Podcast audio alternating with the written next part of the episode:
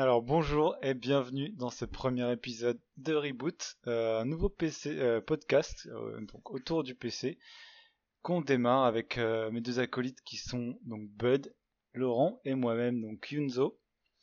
Alors déjà on va juste résumer un peu pourquoi on fait ce podcast. Donc ça va être un podcast qui est très orienté PC on va pas s'exclure de parler des jeux de console etc. Euh, mais on avait envie un peu, on est assez passionné, on avait envie de, discuter là-dessus, euh, sur les sujets d'actualité et de revenir aussi euh, beaucoup sur les jeux qui sont mis à jour au cours des années avec des DLC, des, des, mises à jour gratuites. Donc ça se fait beaucoup de nos jours. Et donc les jeux généralement sont testés le jour de la sortie et pas beaucoup revus plus tard alors qu'ils changent des fois énormément et souvent en bien. Donc on trouve ça plutôt intéressant de revenir là-dessus. Et donc on est euh, trois amateurs, euh, donc euh, dans, dans, le domaine du podcast, c'est nos premières armes en fait sur la critique, le podcast et tout ça en PC. Et donc alors je vais commencer par présenter Bud. Bud, salut. Salut, bonjour à tous. Alors Bud, toi t'es un amateur, mais t'es aussi un professionnel puisque tu travailles dans la de la production du jeu vidéo. On va pas dire plus que ça, mais voilà.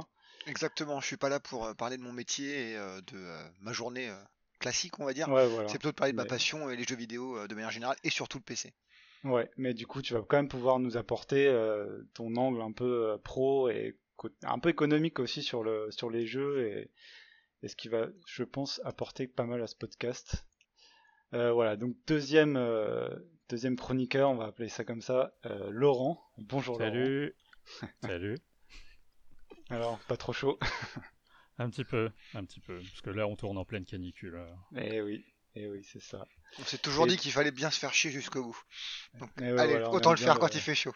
Et c'est le meilleur moment pour enregistrer, bien sûr. À distance, bien sûr. Covid, canicule, l'idéal. Euh, donc toi, Laurent, tu es donc Bud et moi, euh, Yunzo, donc on est pas mal des joueurs PC qui sont qui ont tâté un peu de la console de temps en temps. Et toi, c'est plutôt euh, l'inverse, voilà. C'est plus l'inverse. Je suis plus un joueur console, euh, très vieille école, euh, période, période où on racontait pas d'histoire parce qu'il n'y avait pas de place sur les cartouches. Et voilà, je suis débarqué sur PC. je joue à des FPS, plutôt, plutôt des jeux arcade, enfin avec une philosophie arcade où hmm. on n'est pas là pour me raconter une histoire. Alors que, bon, parfois quand même. T'as vu de la lumière, t'es rentré sur le PC, quoi. Voilà. C'est ça. Et donc toi, t'es quand même pas mal calé. Enfin, euh, t'as fait pas mal de jeux type Beat'em All, Bayonetta, des jeux comme ça. Ouais. Euh, sur console. Et sur des jeux où il y a une histoire, mais euh, on va pas la regarder. Ouais, puis on n'a pas envie. On, pas là pour ça. on peut le dire, hein, des japanaiseries un peu avec tentacules plus ou moins des fois. intégrés. Ouais, c'est un peu, c'est un peu le mauvais goût incarné dans, dans un jeu vidéo, quoi. Ouais. Et euh, donc, as, sur PC, par exemple, t'es un gros fan de Doom quand même aussi. Le, les reboots de Doom, ouais. Les reboots de Doom, mais aussi quand même un peu les 4X, on peut le dire, euh, de temps en temps. De temps en temps. Les, nuits, les nuits civilisation, quoi. Voilà, je, suis pas, euh, je, suis pas un bon joueur de civilisation, mais j'aime beaucoup jouer à civilisation. Voilà, tu te fais happer par le dernier tour quand même, de temps en encore, temps. encore un tour. Ouais. Les joueurs de civilisation savent de, quoi on parle. Mais ce qu'il préfère, c'est pas le faire chez lui, ça. C'est ça, chez toi, c'est encore mieux. ça, voilà, on aime bien squatter euh, chez les gens pour jouer au 4X apparemment. Donc, euh, voilà. bon voilà, donc et moi donc c'est mon pseudo c'est Yunzo, je suis total amateur. Ah oui, je voulais rajouter sur Laurent.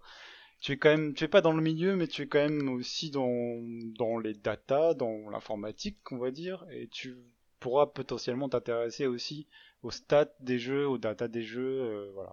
Ouais, c'est des trucs que j'aime bien regarder. Mm. Euh, S'il faut pousser, il va me falloir un peu plus de temps, mais ouais, c'est le genre de choses euh, assez intéressant, je trouve. pas de brusquer, mais ça pourrait arriver. Ça peut arriver, attention, pré soyez prévenus. Des stats un peu euh, étranges peut-être que tu nous sortiras. voilà, et donc moi je suis un joueur très PC. J'ai eu une Super Nintendo, une PlayStation, mais je jouais à des des portages PC en fait je m'en suis rendu compte plus tard. Ouais, est-ce que je jouais à Cannon Fodder sur Super Nintendo. À Doom sur, Super Nintendo je jouais à Civilization sur PlayStation. Donc au final j'ai fini par franchir le pas assez vite et maintenant je suis quand même très PC et j'ai quand même je suis quand même revenu à la console euh, assez récemment. En fait surtout depuis la Switch on va dire. Avec Zelda que j'ai pas finalement pas trop aimé, mais voilà, on pourra revenir un jour dessus. Mais bon là j'ai pas mal joué à la PS4 et j'aime bien les bonnes petites exclus quand même console, mais je suis quand même plutôt un gros joueur de jeux stratégie, de 4X et de FPS, voilà, pour me présenter. Et donc voilà, bon on a fait le tour, donc ça on le fait pour le premier épisode. On le fera de temps en temps euh, si on, fait beaucoup d'épisodes. Normalement, ouais, on le fera de temps en temps. On a normalement on a les trois chroniqueurs principaux. On essaiera d'avoir des invités peut-être si ça fonctionne, si ça intéresse les gens, etc. Euh, des invités pas connus, hein, en plus nos potes en fait, euh, voilà, qui sont parfois spécialistes dans leur domaine très précis. en tout cas, on les croit spécialistes. on les croit, en tout cas plus que nous, donc c'est toujours ça, de gagner. et après on verra, peut-être qu'on pourra aller tirer sur deux trois ficelles pour avoir des gens connus si ça fonctionne. voilà. On n'en dit pas plus. Euh, Exactement. Euh, on a voilà, on a voilà Bud Albralon, il faut le dire, le, mot est lâché. Euh, ouais, j'irai peut-être pas jusque là. Je connais quelques personnes, mais pas plus. Donc voilà, maintenant on va passer au sommaire de l'épisode par Bud, qui va présenter un petit peu l'émission, qui va s'assurer que ça dure pas trop longtemps, on vise une heure, une heure et demie, et qui va nous garder un peu dans les clous. Exactement, donc euh, c'est moi le maître de séance. Mon but c'est de faire en sorte que tout le monde reste dans les clous, aussi mm. bien en termes de fond que de forme et de temps. Euh, voilà, donc euh, le sommaire on va pas le présenter à chaque émission. Le début est un peu long aujourd'hui puisqu'on va faire, je pense, bien 10 minutes de présentation au tout départ pour se présenter, etc. Mais aussi pour présenter les, les différentes parties. Et la prochaine fois, s'il y a une prochaine fois, j'espère bien, on sera un peu plus rapide et on le fera peut-être, je sais pas, toutes les 3-4 émissions au cas où si il y a des nouveaux qui nous rejoignent et qui ne soient pas perdus. Exactement. Donc euh, à l'heure actuelle, on a quatre euh, grandes parties euh, qui vont nous intéresser. la première, c'est comme dans tous les podcasts et un peu comme dans toutes les personnes qui parlent de jeux vidéo ou de d'entertainment, c'est l'actualité. Hein, c'est assez simple. Ça va être de bien vendu. Hein. Exactement. Mais c'est assez simple. Mais mais mais on a un autre angle, c'est-à-dire qu'au lieu de vous donner 200 infos par jour comme tout bon site de jeux vidéo qui se qui se respecte, on va rester sur une info par personne maximum. Aller voir deux, mais pas plus, pour aller un peu plus dans le détail, donner nos sentiments, nos, opinions et nos attentes euh, sur euh, l'actualité et cette info. À savoir que l'info, c'est pas que du contenu, que du jeu, ça peut être aussi du business avec, euh, je sais pas, des rachats de studios, des ventes d'IP, ou alors ça peut être aussi des trucs un peu plus social dans le jeu vidéo. on va parler de crunch, ou de sujets un peu sensibles euh, sur euh, le contenu des jeux, etc. Euh, petit wink wink à bien entendu Last of Us 2 et le transgenre utilisé. Mhm. Voilà. Ouais, et du hardware aussi. Hein. ah, bien vu. On aime bien, voilà, les grosses cartes graphiques qui tâchent, les casques VR, surtout moi, mais bon, voilà. Ouais, t'aimes bien dépenser beaucoup beaucoup de sous. ouais, que je pas, devrais pas toujours dépenser. Mais... Ouais, mais c'est toujours pareil, on achète et après on regrette. Euh, deuxième grande partie, euh, qui est un peu notre marque de fabrique, on va dire, euh, contrairement à tous les autres. on va pas juste parler de jeux qui, qui viennent juste de sortir et c'est super cool, regardez, on a joué au dernier jeu. On va parler souvent de jeux qui sont sortis depuis plusieurs mois, peut-être plusieurs années à savoir. Euh, pour euh, revenir sur euh, un jeu qui a fait l'actualité il y a un an par exemple et qui a été mis à jour avec du contenu, des patchs, du debug, etc., etc. Un exemple pour aujourd'hui, ce sera Frostpunk qui est sorti il y a déjà pouf, 3 ans, je crois. Il est sorti, je pense, en deux... ah, peut-être pas 3 ans. Il a dû sortir en 2018. Ah, c'est ça, 2018, puisque ma fille était née, donc c'est ça. Elle avait 3 mois. C'était en avril 2018, je confirme. Ouais, voilà. Et il a bien évolué. Il y a des DLC, on y a tous joué, donc on s'est dit que c'était une bonne idée. Et le dernier DLC d'ailleurs du Season Pass sort au mois d'août, donc c'était l'occasion de revenir dessus. Exactement. Et ensuite, on va partir sur une, euh, une comment? Une catégorie ou une, section euh, plutôt sur euh, nos espoirs, les choses qui vont arriver, ce qu'on attend le plus impatiemment et le plus ardument euh, sur les prochains euh, mois, voire l'année, on va pas aller plus loin que l'année parce que sinon c'est pas très drôle, hmm. euh, pour parler de bah, d'une prochaine sortie de jeux, de hardware, de techno aussi, pourquoi pas, on pourrait parler, je sais pas, d'Unreal 5 par exemple, en disant waouh c'est incroyable, Lumens, etc. voilà. Donc aujourd'hui on parlera de Crusader, Crusader Kings 3, pardon. qui sort 1er euh, septembre et qu'on attend, mais on viendra suite tout à l'heure. Exactement, et euh, sûrement, euh, bah, on va parler rapidement, puisque pour le moment il n'y a pas trop trop d'infos, mais les annonces Nvidia qui ont été teasées pour la fin du mois d'août. Mhm. Voilà. Et on finira sur un truc, il n'y a pas que le jeu vidéo dans la vie, hein, tout le monde le sait bien. vous avez compris j'avais une fille, donc forcément ça permet d'ouvrir les, chakras.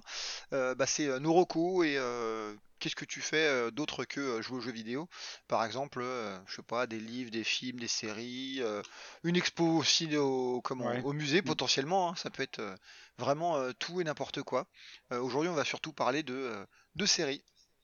Et là, je laisse, pas, très original, film et série, mais on essaiera de diversifier.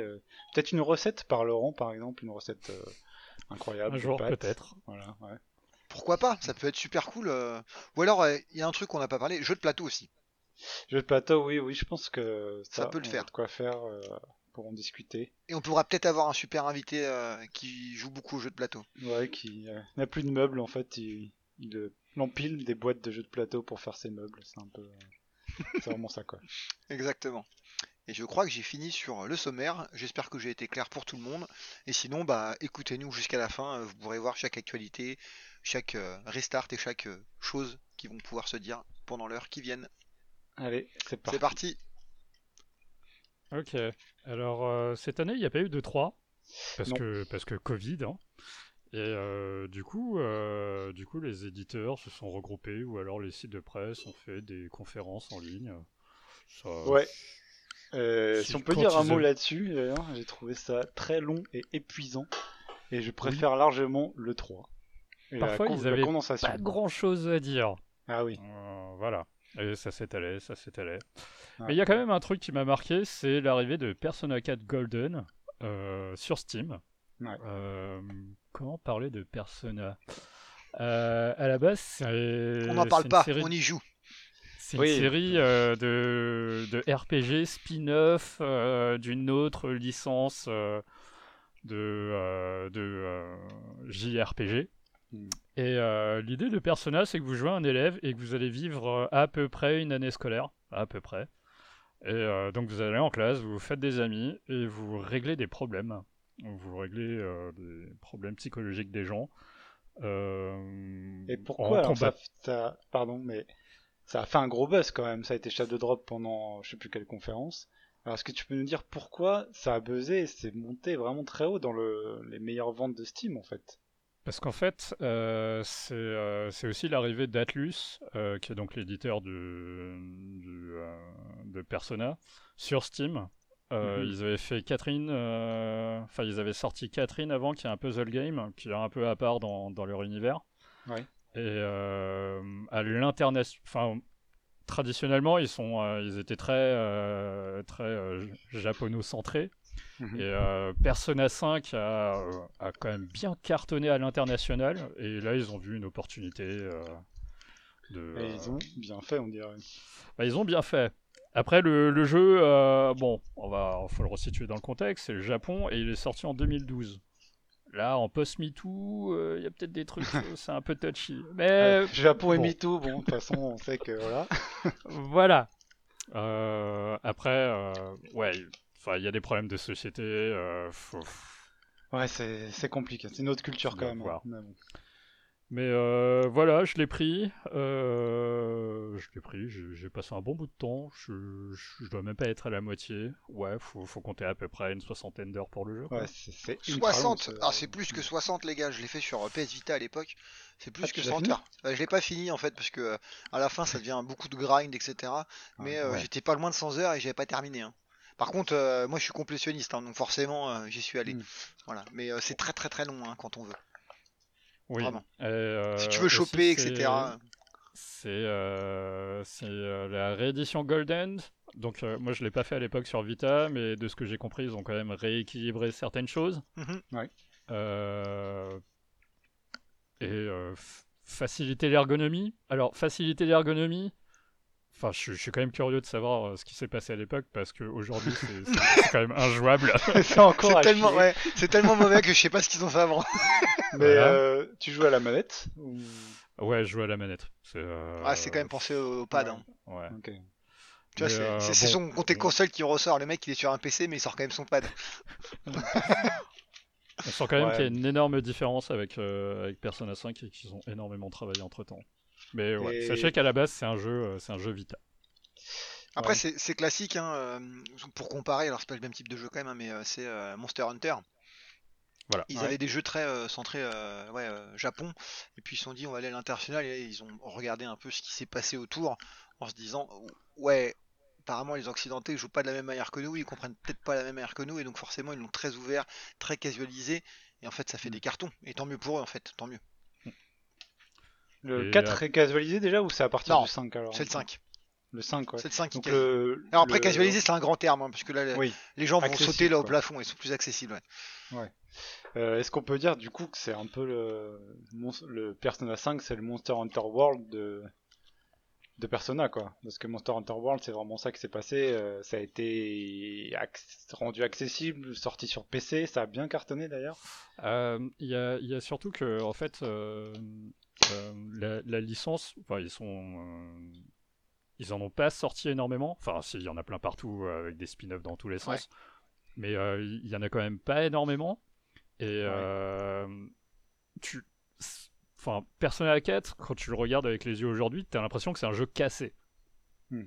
Tu vois, il manque des trucs en termes d'ergonomie. mais Persona 5, c'est un jeu abouti. Pour moi, c'est hmm. le meilleur anime que, que j'ai vu de ces dix dernières années, alors que c'est un jeu vidéo, quoi.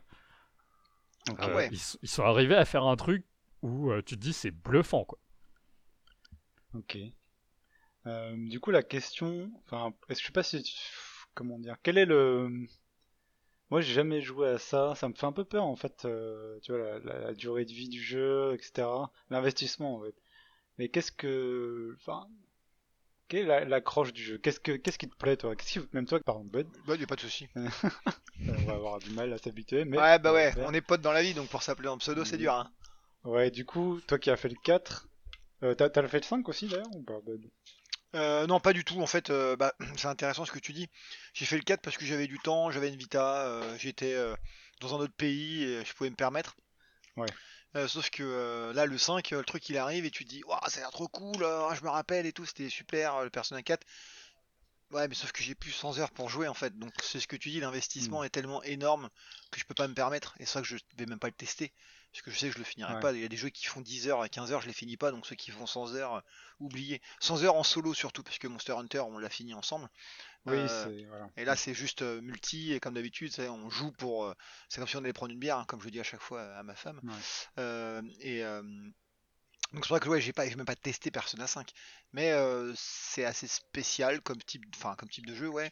Ça demande vraiment beaucoup d'investissement et le truc qui te fait rester, je dirais, pas forcément mm. l'histoire qui est un peu barrée, selon moi.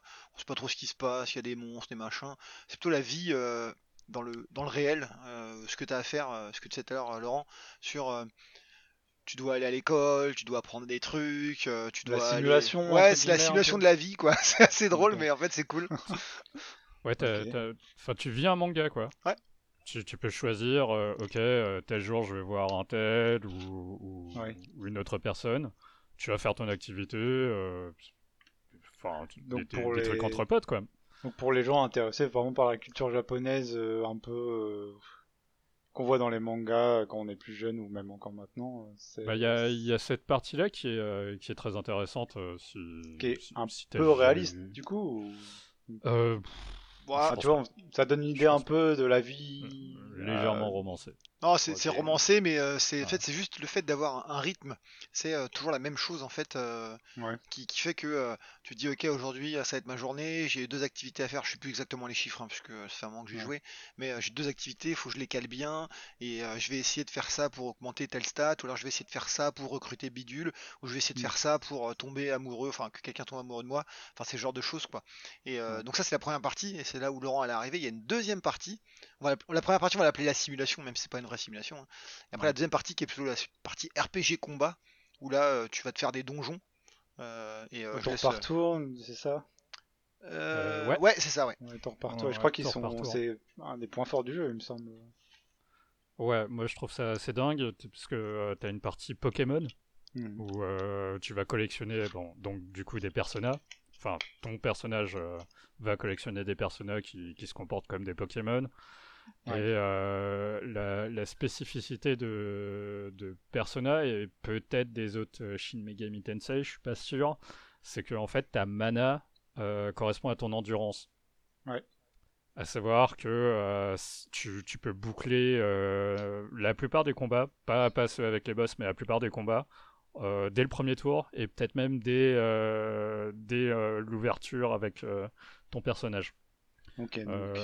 L'idée, c'est que chaque, la plupart, enfin la quasi-intégralité des, des, ennemis que tu vas rencontrer ont une faiblesse. Mhm. Et tu, peux, tu peux les stun, et si tu stun tout, tout le board, en fait, tu peux déclencher une attaque surpuissante avec tous tes potes. Et eh, c'est quand même drôle, hein, C'est assez profond, quoi. On, fait de l'actu, les gars, mais en fait, on fait, on fait un peu le test de, Persona 4 quand même. Mais c'est pas grave, hein, c'est cool, on discute et tout, on, prend du plaisir à en discuter, surtout toi qui connais pas, alors que nous, enfin, moi, je jouais longtemps. Bah, et puis Laurent, il a fond. Moi, j'étais surpris en fait par vraiment. Euh, t'as l'impression que les gens attendaient ça comme le Messi sur PC, euh, donc. Euh, je... Bah, je sais que Persona 5 c'est un gros jeu, j'ai failli le prendre et tout, mais Bon voilà. Je pense qu'après on peut boucler un peu là-dessus. Euh, on a fait un peu le tour déjà. Enfin, on a résumé un peu la situation. Mais moi j'avais quand même une dernière question. Si on a fait le 5, par exemple sur console, ça vaut le coup de revenir sur le 4 ou pas? Non. Non, ça vaut pas le parce Que, parce qu'en fait, il y a, y a, tout ce côté euh, sociétal, donc la, partie simulation, où euh, bah, Persona 4, il date de 2012. Hmm. Ouais, ça date quand même. Même au Japon, ça a changé. Donc du coup, il y a des trucs. Euh, alors ça passe pas. Enfin, c'est compliqué. Hmm. C'est compliqué. Ouais, puis Autant rester sur le 5. Ah oui, euh, parce que c'est un jeu Vita, donc. Euh, non, c'est un jeu PS2 à la base, non? Oui, je crois que c'est un jeu PS2. Ah PS... PS2 à la base, sur Vita. Parce qu'en fait, t'avais Persona 4 tout court qui était PS2, et après il y a eu le Golden qui passait sur Vita, etc.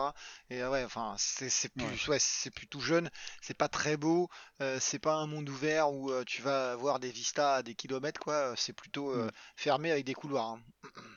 Ouais. Et autant le 5 est assez stylé, ouais, magnifiquement, ouais, artistiquement. Mais le 4 est quand même un peu vieillot maintenant. Donc en gros, on conseillera le 4, euh, j'imagine, aux gens qui n'ont vraiment pas accès au 5, pas de console, ouais. et qui veulent tâter un peu la, série, et ça vaut quand même le coup dans ce cas-là, j'imagine. Exactement, c'était euh... qu'un joueur PC qui a que ça, ouais, tu peux faire le 4, ouais, mm. c'est cool. Ne serait-ce que euh, pour, pour voir les, les, pétages de plomb, quoi. Parce que, euh, bon, pour, pour la faire courte, à un moment donné, t'as un donjon, c'est un hammam. Ah ouais, ouais, je me rappelle de celui-là. Bon, voilà. ouais. donc il y a quand même des donjons, des passages inoubliables assez, enfin, assez clés. Euh, ouais, il y a des trucs. Euh, bon, c'est, bah, t'es au Japon, quoi. Ils vont pas juste faire un donjon normal. ah bah non, non, non. Ça, c'est pas drôle. Non. c'est pas drôle. Donc, je crois que c'est 20 euros sur Steam, je regarde ça, au prix fort, donc ça doit se trouver euh, bientôt moins. Ouais, vu les sorties, enfin, une sortie en juillet, si je me trompe pas, puisqu'il a été annoncé au PC Gaming Show, alors tu te demandais. Et mmh. euh, juillet, ouais, juillet. Et donc il devait être en promo euh, d'ici, euh, mmh. allez, peut-être début septembre, avec un petit moins 10, moins 20. Et si on attend un peu plus, d'ici la fin de l'année, facilement 33. Ouais. Et sur Steam hein, seulement, hein, je vous parle pas des autres méthodes de récupération de clés, Greenman Gaming, etc. Ah oui, un, dernier truc, mmh c'est que, comme je l'ai dit, le, chaque mob a ses faiblesses et tout, tout ça. Bon, les boss, euh, ouais, t'as as une façon de les battre. on, t'accorde une certaine tolérance, mais tu peux pas trop t'en écarter. Et si tu décides de n'en faire qu'à ta tête, tu vas te faire wiper. Et ça, ça, va arriver très très vite. Ok. Donc c'est comme, c'est comme, il y a du challenge quoi. C'est assez difficile comme. Ouais ouais, c'est dur. Euh, faut, tu veux pas te tu te balades pas quoi. C'est pas, euh, c'est pas un Final Fantasy où euh, t'as des. Euh, Final Fantasy 7 Remake, pas si facile. Hein. Donc ça, on reviendra peut-être dessus un moment. Ouais, alors après, ouais, il y, a quand même les, les trash mobs entre guillemets, c'est assez simple. après, il y en a deux ou trois qui sont bien pénibles, et après, effectivement, t'as les boss qui sont très difficiles. Ouais. Enfin, très difficile, c'est un grand mot parce que c'est pas difficile entre guillemets, c'est faut trouver la bonne technique. C'est ça. Ouais, faut trouver le, un peu le bon enchaînement. Donc réfléchir, et c'est pas, tu fais pas ça les yeux fermés, en moitié en train de dormir et de regarder euh, Netflix à côté quoi. Exactement. Très bien. Ok, ben bah, merci beaucoup. Je, suis content de voir que toi Bud aussi t'avais fait le 4, je savais pas. Eh si ouais, j'ai quelques euh, trucs cachés euh, sous. Ah ouais, t'as des dans ta boîte. Exactement. donc moi mon actu du coup j'enchaîne, je voulais passer sur alors je sais pas le prononcer, c'est horrible. Avod, Avowed Donc A-V-O-W-E-D, le prochain jeu de Obsidian, je pense qu'il a été annoncé du coup pendant la conf, une des confs Microsoft ou quelque chose comme ça. Ouais, c'est la conf de, de août, non? Non, de Ouais, je fin pense. juillet, je sais plus c'est quoi la date, mais ouais, c'est un truc comme ça. Et donc c'est le prochain jeu d'Obsidian.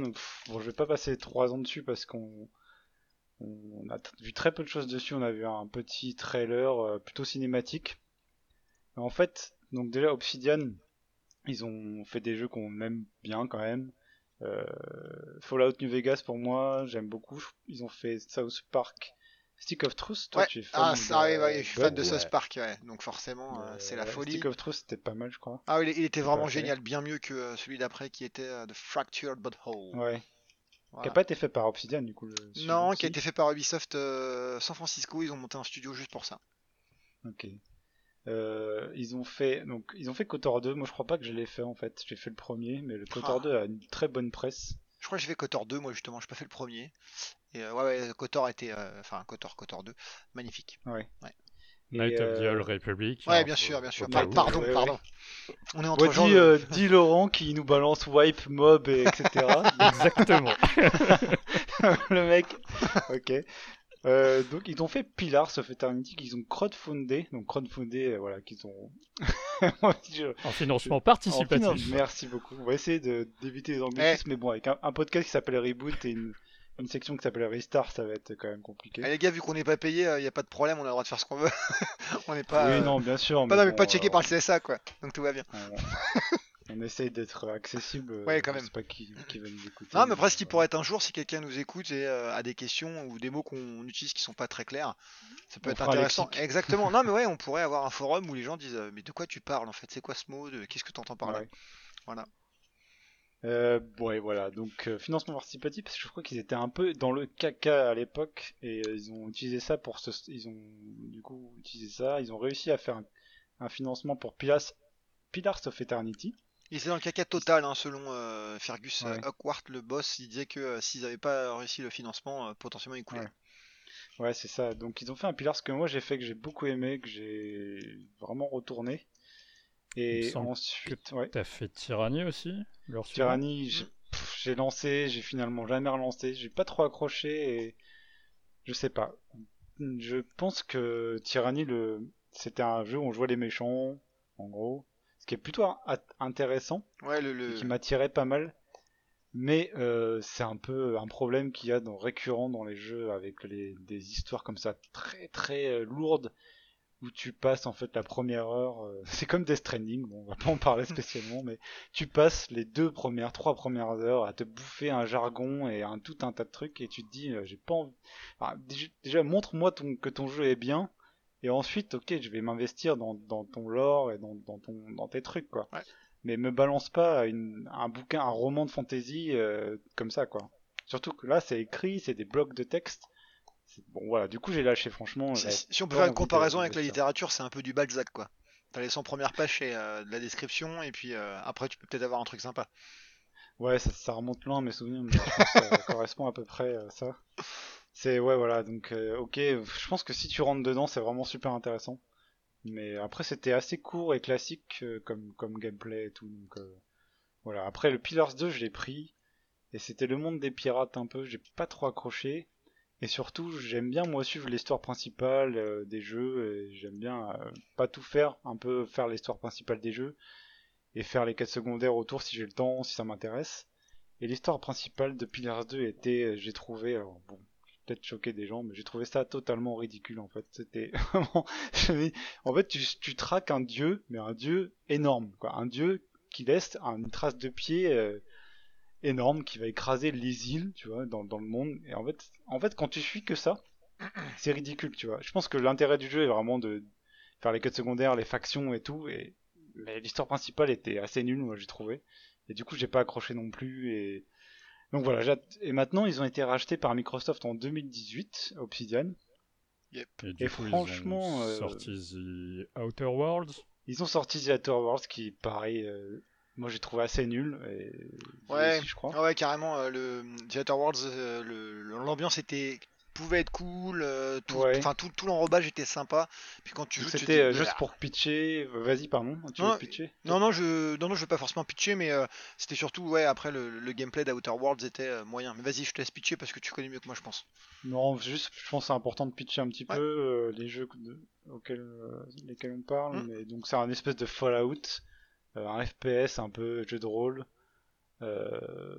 avec donc en théorie des choix, une histoire et tout, et, du shoot vu à la première personne du coup. Et c'était vraiment un, Fallout New Vegas hyper light, donc science-fiction un peu. Euh, moi je l'ai pas vu, mais je crois que c'était un peu genre. Euh, euh, Firefly cette série là, d'un peu cowboy. Avec Nathan, Nathan Fillon. C'est ça, j'ai pas vu, beaucoup de gens disent que c'est super bien et tout, mais je crois qu'ils ont voulu faire un peu ça. Mhm.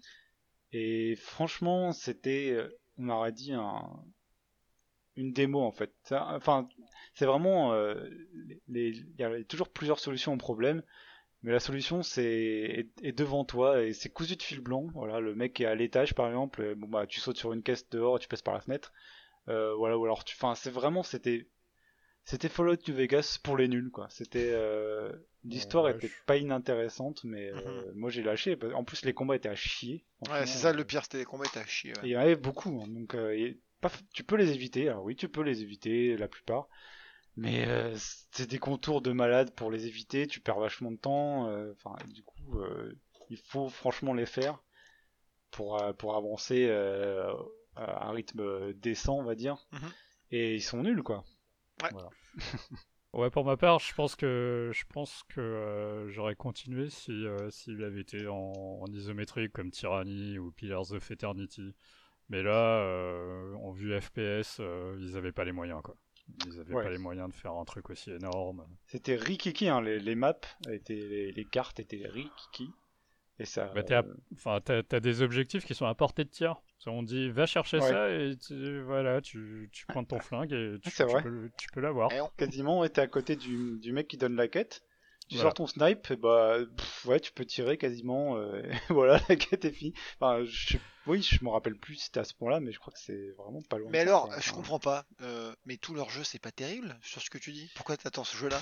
Euh, non, franchement. Non, parce qu'ils savent écrire. Ils savaient écrire. Quand tu dis ça, ça veut genre personne sait écrire sinon. non, non, c'est à peu près ça. Interworld, c'était le seul truc à sauver. Euh, c'était les personnages un peu secondaires. J'en avais pas vu beaucoup du coup au final, mais. Bon. Enfin, je me souviens d'une des premières quêtes où euh, bah, t'es à peu près dans, dans un niveau de, de The Witcher. Mm T'as plusieurs choix qui s'offrent à toi, mais il y en a aucun qui va vraiment te satisfaire pleinement, quoi. Ouais. Tu n'es pas dans Skyrim où ah tu vas tuer le dragon, oui, c'est la process. Non, là c'est gris, c'est gris, voilà. C'est gris, ça va être la merde après, mais il faut juste que voilà, tu vas choisir la merde qui, qui te reflète, on va dire. La peste ou le choléra entre maman et papa. Ouais, voilà, l'air de rien, les choix gris un peu, c'est pas si facile à faire, c'est pas si fréquent. Hein. C'est difficile. Hein. 3, c'est un bon exemple, mais euh, ouais, ah, c'est très difficile parce que souvent on fait euh, le bien, le mal, euh, le blanc, le, le blanc, le noir, c'est quand même très difficile, vraiment. Ouais. Ok. Euh, donc, bon, c'est vrai qu'on n'est pas très flatteur en bah Obsidian. Mais euh, donc, moi, j'ai ce que j'ai envie de croire en fait. Mhm. C'est que ils ont fait rapidement, ils ont torché rapidement Outer Worlds pour dire à Microsoft, voilà, on termine notre projet qu'on avait lancé. Je crois qu'ils ont été rachetés entre temps. Ouais, carrément, ça avait été signé par Private Division, qui est une section de 2K euh, de Rockstar, donc enfin, ils sont à peu près dans le même truc. Et ensuite, euh, Microsoft a racheté le studio et forcément, vu que tu as commencé le projet et que tu as signé un contrat, faut le finir. Ou soit il faut que Microsoft rachète le contrat. Donc c'est un peu compliqué. Et là, ils ont plutôt décidé de le finir, ce qui est normal. Et euh, juste, il y a eu un truc cool entre guillemets, c'est que même si le projet euh, était édité par Private Division, en fait, il a été quand même sur le Game Pass. Donc ça nous a permis de mm. tester pour pas trop cher. Oui, le Game Pass, ouais, on en reviendra peut-être dessus un moment. c'est quand même pas assez intéressant pour tester comme ça. Mm après, il a pas trop mal marché le jeu, je crois. Euh, il y a un DLC qui sort bientôt. Bon, je pense pas qu'on reviendra dessus parce qu'on a personne, aucun de nous trois a aimé. Euh, Sauf si on a plein de fans euh, qui viennent nous dire ah non les gars faut tester alors on verra peut-être mais ouais ouais bon on se fera pas acheter comme ça. Bah, par nos fans si. Par les par la par les les, nos fans qui ah bah attends mon gars il faut y croire hein. Bref et donc que dire? Bah voilà donc Avod finalement j'ai pas Entre temps, il y a euh, Grounded ah qui, sort ces jours-ci. Ah, ça, je, je le tanne, Yonzo, pour qu'on teste. Ouais, on va voir, on va voir, peut-être. Vas-y, vas-y Laurent, désolé, je t'ai coupé. Ça fait, ça fait partie des, des trucs assez drôles, c'est que t'as l'impression que Obsidian a des comptes à régler avec, avec une autre boîte. Bethesda, on va dire. ouais, c'est vrai que, parce que Grand, Grounded, ouais ça, ça ressemble à, euh, en termes de mécanique, à euh, ce qu'aurait dû être Fallout 76. Ouais, c'est un. Donc, brièvement, c'est euh, un jeu de survie en coop, dans un peu chéri, j'ai rétréci les gosses pour ceux qui ont notre âge, ou plus vieux. Ouais, parce qu'on n'a pas donné nos âges, mais on est autour de 35, quoi. Entre deux, voilà, 35. Et donc c'est euh, des enfants, c'est un peu enfantin en fait le design, des enfants miniaturisés dans un jardin, voilà, qui vont essayer de survivre en coop. Je sais pas trop plus que ça en fait. Hein, Moi non plus. Mais je pense que ça peut être marrant. Au moins pour une soirée. Ça peut être marrant pour tester, mm. voilà. Et donc, euh, Avowed, c'est. J'attends quand même, parce qu'ils savent écrire, comme on a dit, parce que c'est un jeu qui a l'air d'être un Skyrim-like, donc un, Elder Scrolls-like. Euh, aussi peut-être un petit touche Dark Fatalist ou Dark Messiah mon gars ouais voilà de Dark Messiah était très action mais mm. euh, bon, c'est un RPG, donc en vue à la première personne, a priori, avec magie, heroic fantasy, et donc qui se passe dans le monde de Pilars, qui est un monde euh, assez intéressant, sauf s'ils continuent avec leur dieu à la con là. Euh, euh, non, bon, il y, a beaucoup de dieux, c'est très focus là-dessus, j'aimerais bien qu'ils soient un peu plus. On, sent que t'as été marqué par les dieux en tout cas. Bah, dans le premier ça allait, dans le deuxième c'était trop ça en fait. Et si il te proposait de devenir un dieu dans ce jeu là, qu'est-ce que t'en penses? C'est comme un peu comme Divinity, euh, je sais pas. Franchement, j'attends vraiment de voir, mais bon, c'est vrai que Skyrim ça date vraiment. Et si ils ont un bon jeu euh, style Sky, le prochain Elder Scroll est dans vraiment longtemps a priori. Ouais, Et euh, sortira sûrement buggé jusqu'à l'os comme d'hab. Bah, comme tous les autres. Voilà, on verra. Et celui-là, bon, on espère qu'il sortira bien écrit, bien beau graphiquement, parce qu'on est quand même un peu porté là-dessus aussi, il hein, faut le dire. Ouais. Et euh, Mais j'espère qu'il sera arrosé de thunes par Microsoft. Voilà, c'est ça en fait. vous, vous l'attendez aussi quand même ou... Carrément, moi j'attends tout, hein, je teste quasiment tout, je regarde tout, euh, aussi bien pour euh, bah, ma vie la journée que le soir quand je mais... mais... on va dire que celui-là, tu vas le tester assez vite après la sortie. Quoi, ouais, ouais, carrément. Ah, parce que comme tu disais, quand, quand, tu comparais avec Arx Fatalis, Dark Messiah, du, du Elder Scrolls, Ouais, ouais, ça fait, ça fait envie, ça fait rêver. Surtout avec Obsidian aux manettes euh, et à l'écriture. À voir maintenant. Parce que, ça fait envie. Elder Scrolls, euh, si t'es pas un peu euh, rêveur et que tu te fais ta propre histoire, moi je trouve ça quand même assez pénible. Hein. Oui, non, franchement, moi j'aime bien, mais je suis pas un fan inconditionnel. J'ai fait voilà quelques, quelques arcs, on va dire, narratifs, parce qu'il y a quand même des trucs sympas. Après voilà, c'est un peu plan-plan, euh, des fois un hmm. peu cucu même euh, au niveau de l'histoire. Va tuer le dragon en haut sur la montagne. Ok, merci. Oui voilà, euh, Fusroda, voilà, hmm. je crie.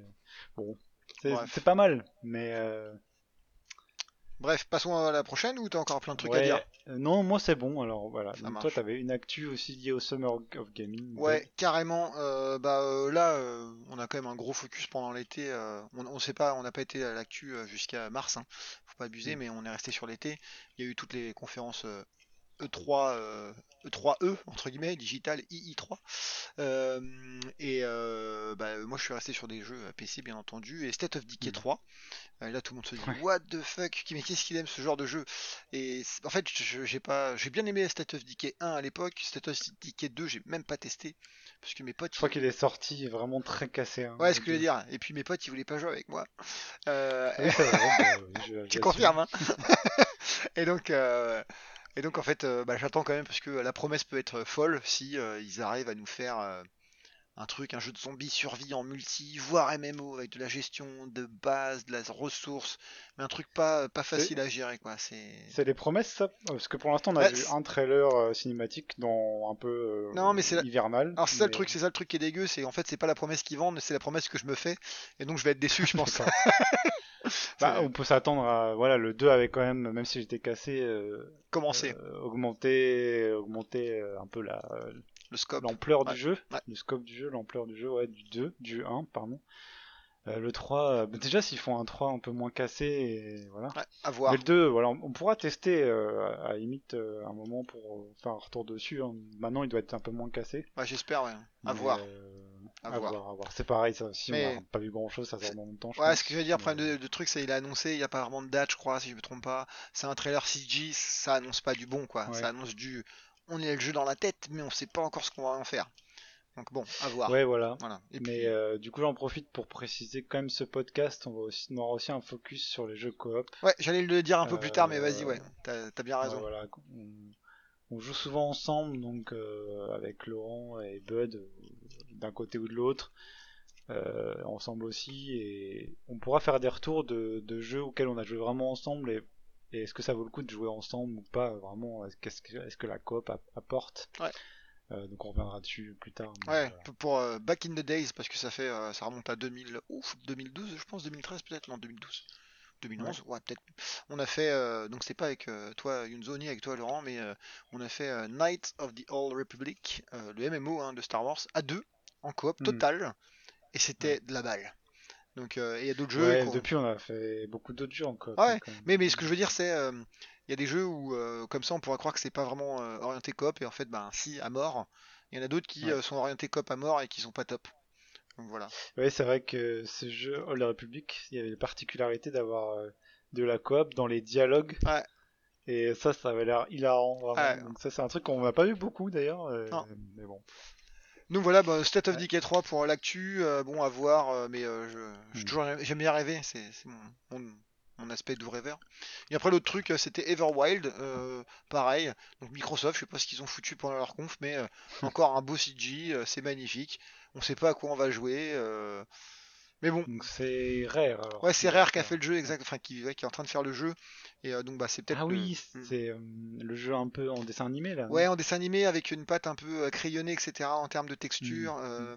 et très très nature, très écolo, je dirais. Mais la DA est magnifique, enchanteresse vraiment. Ah L'univers est mystérieux. Alors par contre, je sais pas à quoi on va jouer. J'espère qu'on verra de la coop parce qu'il y a trois persos à un moment donné dans le CG et donc ça me laisse espérer qu'il y aura de la coop, mais j'en suis pas sûr. Voilà. Bref, c'est des petits trucs. Hein. Ça veut pas dire que c'est les meilleurs jeux. Hein. Faut pas croire que euh, j'ai euh, du goût et euh, du nez. Donc attention à vous. Non, mais c'est des jeux qu'il est raisonnable d'attendre. Exactement. toi, Laurent, je pense que of Decay, pas trop ta cam, ça, non? Je connais pas. Oh, on va remédier à ça, tu vas voir. Un, homme de peu de mots. ok, et eh bien, on va passer maintenant à notre sujet principal, donc la section Restart. Euh, du podcast avec Frostpunk.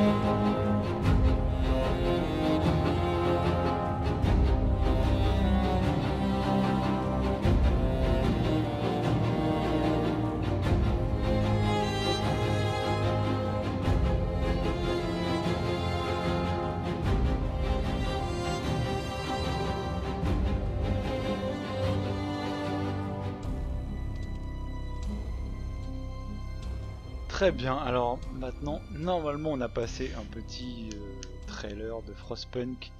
Un petit peu de son et de musique. Euh, ouais, voilà, pour se mettre dans l'ambiance un peu euh, hivernale, soviétique, mais pas soviétique tant que ça. non, non, carrément pas, ça se passe à Londres. Enfin, ça se passe, à Londres, mais il y a des thématiques ouvrières, on va dire. Ah ouais, carrément. donc je vais commencer par présenter le jeu. Alors, pour ceux qui connaissent pas, c'est un jeu c'est un city builder, donc c'est un jeu où on va construire sa ville, euh, mais euh, dans un univers apocalyptique. C'est pas post-apo, c'est vraiment apocalyptique. C'est le donc c'est le contraire de ce qui se passe pas maintenant, c'est le contraire de la canicule. c'est comme son nom l'indique, c'est un jeu où il va faire très froid. Euh, ou alors on va en gros les températures vont descendre à moins 80 degrés, etc. D'ailleurs, on sait pas pourquoi ça descend, non? Je crois qu'on sait pas trop, non. alors je me demande si on va pas savoir ça plus tard. Là. C'est le DLC le dernier automne? Enfin, peut-être qu'il évoque. Je ne sais pas. Franchement, je l'ai fait, on va revenir dessus. On va revenir sur beaucoup de choses, dis donc, hein, franchement. On va revenir sur beaucoup de choses. Il y a beaucoup de choses à dire. J'arrête euh, pas de dire ça, on va vraiment faire un podcast de 3 heures. on va l'appeler, on va revenir dessus, le podcast. ouais, voilà, ça, on va revenir dessus. Euh, non, mais voilà. Donc ça se passe niveau niveau, euh, c'est un peu une dystopie parce que c'est ça se passe dans le quoi 19e siècle, fin du début du 20e siècle, je pense. La technologie, mais c'est punk, donc dans Frostpunk il y a punk. Et c'est un peu du steampunk en fait, c'est mhm. du steampunk, donc c'est une technologie qui a pas vraiment existé, qui est un peu en avant sur son temps, mais dans son design un peu rétro en fait, c'est assez particulier. Ça a une, une patte vraiment graphique et euh, un design qui est très propre à lui et très réussi je trouve franchement. Super cool. Et donc euh, pour finir sur le pitch c'est euh, du jeu, c'est donc on construit sa ville autour d'un générateur qui va apporter la chaleur, qui va être essentiel.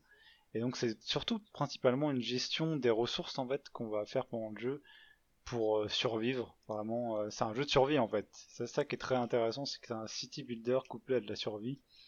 Et donc, le, générateur consomme, consomme des ressources et il va falloir aller les miner ces ressources. Voilà. Donc, et, et, elles sont limitées. C'est ça le truc est différent. C'est ça, et moi, ce qui m'intéresse vraiment dans ce jeu, et ce que je vais revenir un petit peu encore dessus après, c'est qu'on peut perdre, et on peut perdre facilement. et donc, alors juste pour terminer, le pitch, c'est qu'on peut pas dissocier, euh, je pense, ce jeu de, du studio qui développe, c'est 11 Bit Studio. qui est un studio euh, polonais. Euh, alors j'ai vu ça en, préparant un petit peu l'émission, bon sur Wikipédia, on n'est pas des, pas chercher très loin non plus. Mais c'est des anciens euh, de CD Projekt. Ouais, après, je pense qu'en Pologne, forcément, tout le monde est passé chez CD Projekt à un moment donné. Ouais, je pense que CD Projekt. c'est comme en euh, France, hein, tout le monde est passé chez Ubi, tu vois. CD Projekt président, c'est un peu, mm. voilà, c'est vraiment, c'est énorme maintenant, je pense, CD Projekt par rapport à l'économie du pays. C'est centaines. C'est un peu comme euh, Eve Online et en Islande, tu vois, c'est les mecs, c'est les premiers employeurs. Ouais, mais la, scène polonaise monte, monte, monte, hein, c'est. Donc c'est des projects, Eleven Beat Studio et il y a aussi bien entendu Techland. Euh, Techland est un peu voilà bon, mm. on reviendra dessus. parce que Dying Light et tout on reviendra dessus. Voilà. Et donc euh, un de leurs jeux bon ils ont fait plusieurs jeux avant mais deux jeux avant ça je crois. Ils ont fait This War of Mine euh, que tu as joué Laurent aussi que j'ai joué. Et toi as-tu joué à This War of Mine? Carrément. Je suis l'Event Beat Studio depuis le début. Hmm. voilà et effectivement ils ont fait Frostpunk This War of Mine. Ils ont aussi alors, je crois qu'ils ont fait Children of Morta en 2019. Euh, non, euh, éditeur, je crois. Éditeur, autant pour moi, éditeur, et pareil pour Un jeu iranien, iranien d'ailleurs. Ah putain, je savais pas du tout. Et Moonlighter, pareil, euh, c'est édité par, par eux, et c'est ils, grossissent et ils sont, ils sont vraiment intéressants. Et comme tu disais, l'histoire of Mine est, est en fait l'ancêtre de, de, de Frostpunk. Les thématiques sont un peu similaires, avec de la survie, des conditions difficiles. Oui, c'est pendant la guerre de Sarajevo. Mm. Euh, donc on joue des civils et c'est un jeu de survie en vue un peu side scrolling donc de côté mm.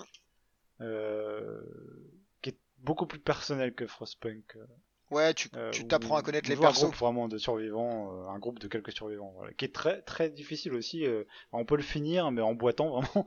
Et si on veut le finir bien, c'est quand même c'est quand même chaud. Hein. Ah, celui-là, je l'ai pas fini pour info. Histoire of Mine. Par contre, mm. j'ai roulé sur Frostpunk. Peut-être que j'ai pas mis le même temps de jeu dans les deux, ouais. Ouais. Ok. Bah, j'ai regardé les achievements Steam mm-hmm. de Histoire of Mine des deux en fait. Et euh, y a, euh, on est dans les 20-25% je crois de, de, joueurs qui ont terminé une partie de The War of Mine, enfin qui ont vu la fin, peu importe l'état où ils l'ont vu. Ouais, alors que c'est un vieux jeu quand même, donc depuis le temps. C'est un hein. vieux jeu, alors qu'on est plus aux alentours de 50% pour, euh, pour Frostpunk. Ah, ils l'ont facilité. Et This War of Mine, c'est éprouvant, hein. franchement, émotionnellement, c'est non, mais on s'attache à nos. C'est comme des petits Sims en fait, euh, comme dans The Sims. Et moi j'ai fini euh, avec une seule, un seul perso qui était à l'article de la mort, je pense. Et... Franchement, c'était. J'ai pas relancé hein, parce que c'était pas facile comme jeu. Hein.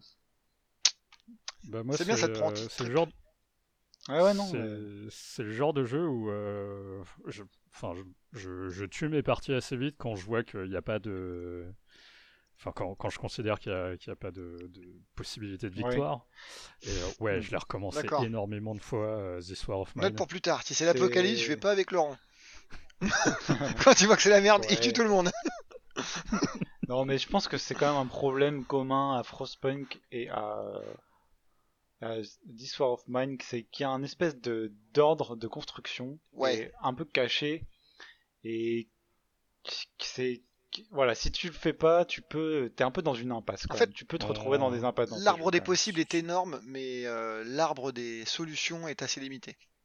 Ouais, je sais pas ce que t'en penses, Laurent, mais Bah, dans euh, dans euh, This War of Mine, Hmm. euh, pour, pour avoir, euh, pour avoir fouillé quelques forums sur Mhm. Steam, euh, ouais, c'est quand même assez chaud et euh, enfin, faut, faut que tu arrives à un état de- d'autosuffisance et euh, tu, tu dois construire les choses dans un certain ordre.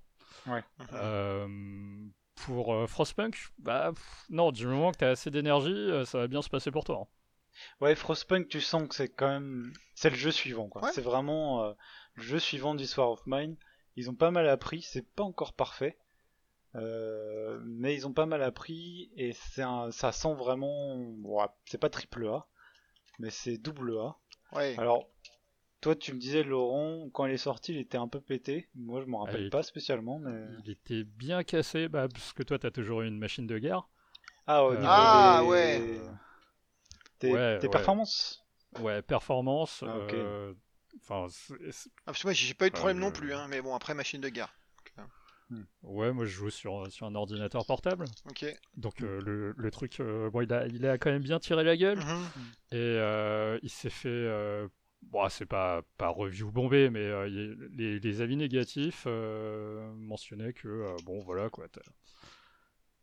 t'as- il, il manque, il manquait des choses. Euh, Ouais. Par exemple, s'il n'y avait pas de mode endless ou Ouais, pas ouais. de mode survival, ce genre de truc. Ça, ça a été ajouté par la suite. euh, Ouais, alors, moi, j'allais- pas testé. J'allais hein, dire ça quand même, hein, c'est que donc moi je joue en day one, hein, euh, le jeu est sorti, j'ai Ouais, acheté et tout, pareil. etc. J'ai adoré, je l'ai fini euh, assez rapidement quand même. Hmm. Alors pas en Pareil. difficulté la plus euh, haute, hein, on s'en fout. Euh, mais euh, par contre super bien suivi par les développeurs quoi. Euh, ok, euh, il y avait Ouais, pas oui. tout dès le début, mais euh, il coûtait je sais plus 20 ou 30 balles, je me rappelle plus trop du, du prix. Et euh, Ouais, peut-être bien 30. quand Ouais, mais sur le, sur le fond, si euh, t'es pas pressé, que tu prends du temps pour jouer, etc., euh, au bout de 6 mois, 1 an, ton jeu il est quand même bien complet. hein. Ils ont rajouté un max de trucs, Ouais. ils ont, euh, donc là maintenant il y a les DLC, euh, voilà, euh, mais euh, même sans les DLC, ils ont rajouté pas mal de trucs. Donc toujours pareil, le review bombing Ouais. quand le jeu sort, ok. Moi l'important c'est plutôt de voir comment le- les développeurs réagissent, et 11 bits euh, font Il toujours un bon suivi. Il y, a, il y a aussi un, un autre truc, c'est que euh, la, la première map est, euh, bah, elle est très efficace. Mais en gros, c'est un cratère. Ouais. C'est Ouais. circulaire, euh, il y a le générateur au centre et euh, ça s'arrête là. Je crois, que, je crois que dans les autres DLC, je les ai pas fait, mais euh, enfin, par la suite, et notamment dans les DLC, euh, ils sont un peu plus fantaisistes. Je crois qu'il y a, il y a une des maps où tu es en plein milieu d'un canyon. Ouais. Mhm. Alors ça, moi, je peux en parler. euh, mais je voulais juste, euh, avant de partir sur les DLC, Vas-y, vas-y. euh, les, les points forts du jeu et peut-être le point faible. Alors, bon, du coup, c'est vraiment un jeu de management de ressources. Donc déjà, artistiquement, il, est tr- il y a vraiment une patte. Il est très beau. Euh, je trouve les, les menus sont très beaux. Les, enfin, comment les, quand les menus s'ouvrent, ça glisse un peu, ça s'enchaîne. C'est vraiment agréable en fait. Euh, le, le son, la musique est tout, vraiment la musique est très belle aussi. Donc de ce point de vue-là, franchement, au niveau, je sais pas comment on peut dire production, enfin, euh, voilà, C'est la production value. C'est vraiment un, un double A vraiment. Enfin, tu sens que c'est c'est quand même costaud. Le le gameplay, euh, donc c'est essentiellement placer ces bâtiments correctement, gérer la chaleur en fait, euh, et ré- euh, gérer les ressources et réagir aux événements qui vont donc dans les scénarios en tout cas réagir aux, aux, aux événements de narration qui vont se produire qui sont souvent des coups durs en fait hein. franchement il n'y a pas de bonnes nouvelles dans ce monde là Non. Non, les bonnes nouvelles, c'est plutôt donc- tous tes estropiés sont morts. Ouais, il y a moins de monde à, à nourrir. ouais il y a moins de monde à nourrir Mm. ouais, c'est un, peu c'est tellement vrai Ouais. Et euh, donc après, tu as une partie sur une carte un peu.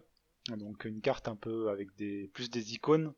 où tu vas pouvoir placer, euh, faire un peu d'exploration. Là, c'est essentiellement textuel en fait euh, les interactions. T'envoies des scouts sur des points, ils vont te dire bon bah voilà là il y a un cadavre, tu récupères un peu de bouffe machin. Euh, donc ça c'est intéressant aussi au côté de sa narration, mais mais ça complète en fait c'est voilà. Et donc moi ce que j'adore c'est vraiment le côté progresser, automatiser sa ville aussi c'est sympa et donc t'as un arbre un peu de de technologie, tu as, de la recherche, donc tu vas progresser là-dedans, débloquer là-dedans. Et donc faut vraiment équilibrer tout, tout, ça entre la survie, progression dans, dans, le, dans la recherche qui va de toute façon être indispensable parce que les conditions se détériorent, la, température chute, en fait, petit à petit. Et, euh, et aussi, alors un truc, un premier... Donc ça, je sais pas ce que vous en pensez, vous, mais tout ce que je viens de dire, là, je trouve c'est vraiment des gros points forts euh, et le jeu est vraiment agréable à jouer. Donc vous, vous avez joué Day One et vous avez enchaîné le jeu, non il me semble. Euh, toi, toi, Bud, oui. Ouais. Et toi, Laurent? Euh, Ouais, je, je l'ai acheté, euh, je l'ai acheté Day One. J'ai beaucoup joué à sa sortie. Je crois que j'y ai rejoué euh, quand j'ai pris mon Shadow, mhm. parce que pour le coup, c'est. Ça tournait mieux. C'est une meilleure. Ouais, ça tournait mieux. Déjà, il l'avait optimisé et ça tournait mieux.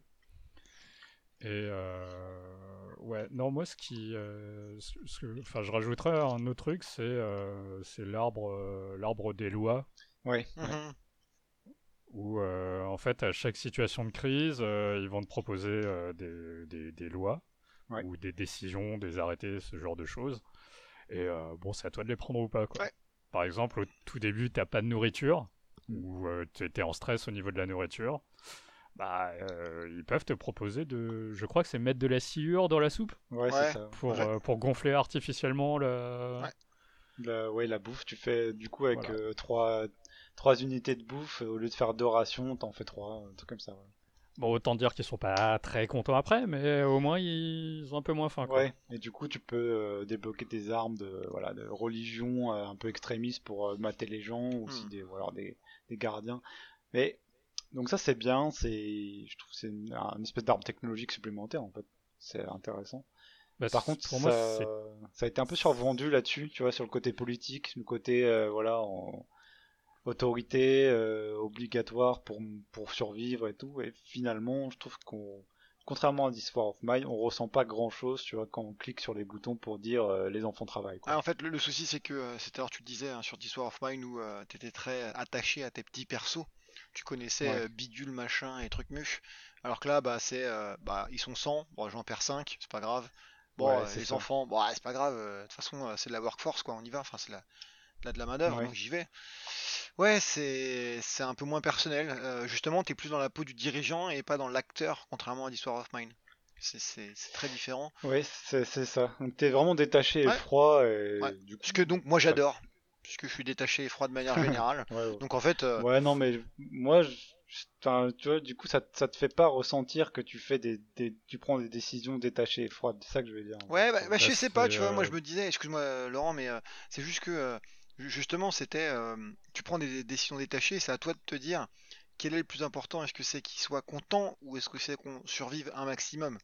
Et oui. Mais, mais à la ouais, fin... c'est pas des vrais choix, tu vois, non. je trouve. ah non, parce que la plupart du temps, tu vas souvent privilégier euh, de faire survivre un maximum de gens tant que tu peux te le permettre et tu vas commencer à sacrifier quand tu peux plus. Ouais, tu vois, il t'oriente vraiment dans les armes vers des trucs extrêmes et bon, à part si tu joues, peut-être tu joues très bien ou voilà. Euh, il te pousse vraiment à ça et à la fin du scénario quand t'as fini, il te repasse euh, bon les lois pourries que t'as as, débloquées en disant ah t'as fait ça et tout. Et t'as envie de dire ils te mettent la tête dedans mais ils t'ont un peu forcé la main aussi euh, bah en fait euh, pas tant que ça parce que c'est d'après mes souvenirs dans, dans l'arbre des lois. Ou aussi bien en religion que que enfin donc tu peux soit t'orienter vers la religion soit vers le fascisme ouais c'est ça ouais enfin et, en fait, c'est vraiment l'extrême euh, de chacun de ces arbres. Parce qu'avant ça, tu as quand même euh, des, lois qui sont euh, utiles. Ouais. Oui. par exemple, je crois que tu as des, as des rondes de surveillance ou mhm. ce genre de choses. Et si tu pousses un peu plus loin, bah, ces rondes de surveillance, ça va devenir des milices. Mais tant que c'est des rondes de surveillance et que tu restes à ça, Ouais, voilà. Après, ça fait partie du challenge de, de finir la map sans euh, utiliser des trucs extrêmes aussi. C'est c'est vrai, tu vois, pour pour pas pour faire ça dans, dans les règles, quoi. Enfin, en, en ménageant ta population. Non, non, mais, les trucs extrêmes, il y a que ça de vrai, hein. ça fonctionne. ça fonctionne, mais à quel prix À quel, prix, exactement? Eh oui. je, je, vends mon âme à chaque fois. Eleven Beat Studio te pose la question, quoi. Voilà, te pose la question. Bah, justement, euh, il y a quelqu'un d'autre qui a posé une question. C'est la petite aparté politique. Euh, en GDC, donc euh, c'est Games Developer Conference. Ouais, c'est ça. je crois que c'est ça. donc c'est l'un des programmeurs qui, qui, qui, parle de This War of Mine et, de Frostpunk. Et il y a un, joueur chinois qui, qui, lui demande pourquoi est-ce que ça serait une mauvaise chose hmm. de partir full fasciste, enfin full ordre parce que c'est vraiment la survie du plus grand nombre qui, prime. Et euh, oui, c'est une vision, quoi. Ouais. Mm. C'est une, une, vision. Est-ce que, est que tu préfères la comptabilité ou, euh, ou est-ce que tu préfères ton âme, entre guillemets Et euh? eh oui, c'est là où tu dois prendre des choix. Moi, j'ai choisi. Et, et bah, il était un peu embarrassé, le, le bonhomme. Tu m'étonnes. Il a enregistré et il va être vu par tout le monde. voilà. Il n'y a pas de bonne réponse. Mais tu vois, à la, fin des scénarios, je sais pas si vous vous rappelez, mais du coup, ils vous passent euh, les lois que vous avez débloquées. Il n'y a pas vraiment de jugement en fait. Ils te jugent un petit peu, ils te mettent en rouge un peu les trucs. Mais bon, ils te disent, voilà, on, est, on était un peu obligé d'en arriver là. Euh. Donc, je sais pas, le, le, côté, le côté politique, c'est vraiment très compliqué, je pense, à mettre dans ce jeu-là. Ouais, surtout que le côté engagé, tout le monde attendait un euh, truc ouf par rapport à War of Mine qui était ouais, c'est ça. C'est ouais, intéressant, mais c'est pas aussi abouti que War of Mine. Mm mais c'est quand même bien. Alors après, euh, je pense qu'on a fait un peu le tour du jeu de base. Mhm. Moi, je voulais dire quand même, euh, l'interface est pas toujours très pratique. Et niveau, euh, par exemple, tu passes beaucoup de temps, je trouve, à, à, redispatcher en fait tes ingénieurs parce que t'as as, plusieurs classes de de citoyens. Worker, c'est ingénieur, enfant et enfant aussi. Mm. Ah oui, c'est pour vrai. Les, pour les vrais qui débloquent la loi. Mm. et du coup, tu passes quand même beaucoup de temps à les foutre à droite à gauche, machin, et l'interface est un peu pénible parfois pour ça et d'autres choses. Et je pense qu'il y a encore un peu de travail à faire. Euh, c'est beaucoup mieux quand même que This War of Man qui était des fois un peu euh, pénible aussi à gérer. Mm-hmm. Mais euh, ça manque de qualité de vie un peu au niveau des contrôles, quoi, je trouve. Donc j'espère qu'ils s'amélioreront là-dessus euh, plus tard. Je sais pas ce que vous en pensez. Je, euh, j'ai relancé hier juste pour voir euh, ce que ça donnait et déjà ils ont mis des tutoriels. Et je me souvenais pas qu'il y en avait à l'époque. Ah ouais Ouais, ils ont fait un peu de un, peu d'effort dessus. Moi je me rappelle qu'il y a des tutos, mais après bon c'est dans ma tête. Hein. il, est pas, il est pas sorti si mal fini quand même que ça. Hein, non, enfin ouais, t'as des fuites de mémoire, mais bon, tu, tu patches et c'est réglé quoi. Mais c'est juste que euh, par rapport à euh, ce qu'ils avaient comme, euh, comme idée du jeu, mm. ouais, ils ont une itération qui fonctionne. ok, on a une campagne, mm. elle va faire pleurer dans les chaumières, ok, on sort. Mais c'était clairement, il manquait le endless et eux, le survival quoi. Ouais, mm-hmm. bah le endless et le survival c'est la même chose je pense, non? Euh, non. Euh, alors j'ai regardé le endless. Bon bah sans fin. On l'a dit que c'est endless, sans mm. fin. Euh, je me demande comment ça se passe pour les ressources. bah ouais, c'est bizarre hein, parce que normalement c'est fini, donc les ressources sont finies. Non, non, en fait t'as as des donc sur la carte enneigée. Donc moi le endless j'ai un peu regardé, j'ai pas beaucoup joué. j'ai fait essentiellement les scénarios, je dirais un mot après là-dessus, mm-hmm. comme d'hab. Et et donc le endless, t'as quand même des, des mines, tu vois, t'as des mines euh, qui sont infinies, je pense, et t'as des pour même pour la bouffe sur la carte, tu vois, euh, 2D, euh, enfin la carte qui est autour de la ville, t'as des endroits qui donnent de la bouffe infinie ou des trucs comme ça plus ou moins, ou, tu vois. Donc en fait t'as potentiellement, euh, c'est comme ça que tu peux durer. mais bon après je pense qu'ils descendent la température vraiment petit à petit, et t'es pas censé durer un hyper long, hyper hyper hyper longtemps. D'accord. Euh, et donc c'est ce que tu disais tout à l'heure, Laurent, euh, sur les cartes originales. Alors dans, dans les scénarios euh, qui ont été ajoutés, c'est pas vraiment les cartes qui sont originales d'un point de vue géographique. c'est les situations. Donc il y a eu plusieurs scénarios euh, gratuits, je pense, qui ont été ajoutés. Mhm. Depuis le début, il y a Winter Home, qui est euh, mentionné, je crois, dans, tout dans le premier scénario, qui est là. Où là, tu... Donc ça, c'était vraiment intéressant. Tu reconstruis, en fait, euh, une ville, Winter Home, qui a été détruite par des émeutes. Et donc, t'as plein de ruines et t'as plein de... Il fait très froid et le générateur part en couille, en fait. Il, s'éteint régulièrement. Il faut le maintenir. Et, donc voilà, je vais pas spoiler, mais il y a aussi euh, des trucs qui se passent qui sont forcément euh, pas cool, qui sont qu'il faut gérer. Franchement, il est super intéressant. Les scénarios qu'ils ont rajoutés sont super intéressants. Même ça, c'est gratuit. hein. Donc ça, c'est si vous prenez le jeu maintenant, Mhm. c'est gratuit. Euh, ensuite, dans les DLC, donc il y a un tout petit DLC qui est pas très intéressant, qui rajoute une carte endless, euh, je crois, et, les- et le- la possibilité de faire des ponts. Euh, donc ça, c'est dans les modes endless qu'on va retrouver des cartes un peu bizarres. Donc comme tu disais dans un canyon ou des cartes avec des, des rochers qui gênent. Donc ça, j'ai pas eu l'occasion de tester, je le ferai peut-être, mais ça a l'air assez intéressant parce que tu peux pas construire en rond. Mais bon, pour les pour les gros maniaques comme Bud et moi, euh, on- ça va nous saouler, je pense. c'est clair. Il faut que tout soit Parce carré. J'aime bien avoir, euh, ouais, déjà, tu sais, quand t'as des, des, des bâtiments qui sont pas tous de la même taille et tout, Ouais. t'as des trous entre les trucs, ça m'énerve. Ouais. Mais, Moi bon, je détruis, je reconstruis. Oui, déjà, ça.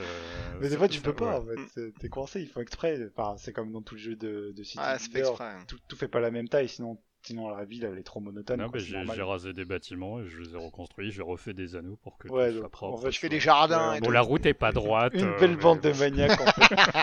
Ah, tu sais, ceux qui jouent à 16 Euh, sont un peu tous bargés. hein, c'est... Bah, pff, ouais, un peu. Enfin, je sais pas, ça dépend à quel point t'es, mais. Euh, du coup, dans les DLC intéressants, donc il y a un Season Pass en fait qui regroupe, je pense, euh, ah, je vais retrouver la page. Euh, le petit DLC à 5 euros euh, qui rajoute la carte endless et la possibilité de faire des ponts. Euh, bof, voilà. Le, le deuxième DLC c'est euh, dernier automne, Ouais. The Last Autumn. ouais. Last Autumn. Ça, je l'ai fait. C'est très très bien. En fait, tu... c'est l'automne et tu construis le générateur. Et donc le challenge va être, donc il fait pas spécialement froid, en tout cas bon, comme vous pouvez vous en douter, petit à petit, euh, la température va baisser et déjà la carte va se transformer entre euh, en- de vert, va passer petit à petit à, à l'hiver, de l'automne à l'hiver, et ça c'est très sympa à voir en fait. Mhm.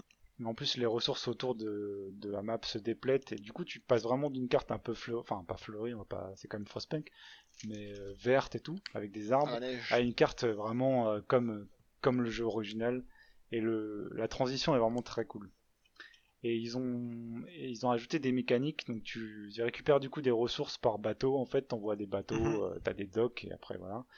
Et tu construis le générateur et le générateur va être très difficile à construire et dangereux et c'est ça qui va être euh, dur à gérer en fait et intéressant à gérer et ce scénario là est très très intéressant donc il est scénarisé il est très très intéressant je l'ai trouvé franchement je crois qu'il est accompagné avec une carte endless et euh, voilà pas mal et donc euh, vous l'avez pas fait hein, Non, je pense Je l'ai acheté il y a pas très Non. longtemps justement euh, et euh, j'ai Ouais, commencé et pas eu le temps. faire. ouais.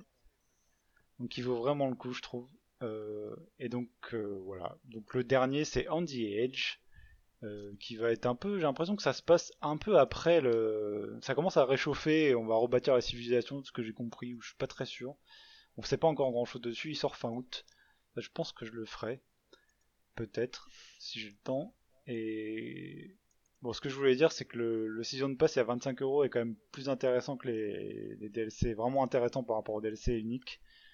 Et, euh, et 25 euros, je sais pas ce que vous en pensez, c'est quand même un petit peu cher pour le season Ah, ça pass, pique, hein. Ah, sauf, euh, enfin, tout dépend. Mm. euh, faudra voir le- la qualité, on va dire, de On the Edge. euh, si, euh, Ouais. si le truc est ouf et tout, euh, ça peut peut-être faire, euh, ça peut peut-être valoir le coup entre Last Autumn et, euh, et On the Edge, parce que comme tu as Ouais. dit, ça a rajouté une Ouais. mécanique, etc. Mais, mais il faut voir quoi. Pour le moment, c'est un peu du euh, take my money et on verra bien ce que ça fait. Et euh, peut-être potentiellement, on n'aura rien du tout.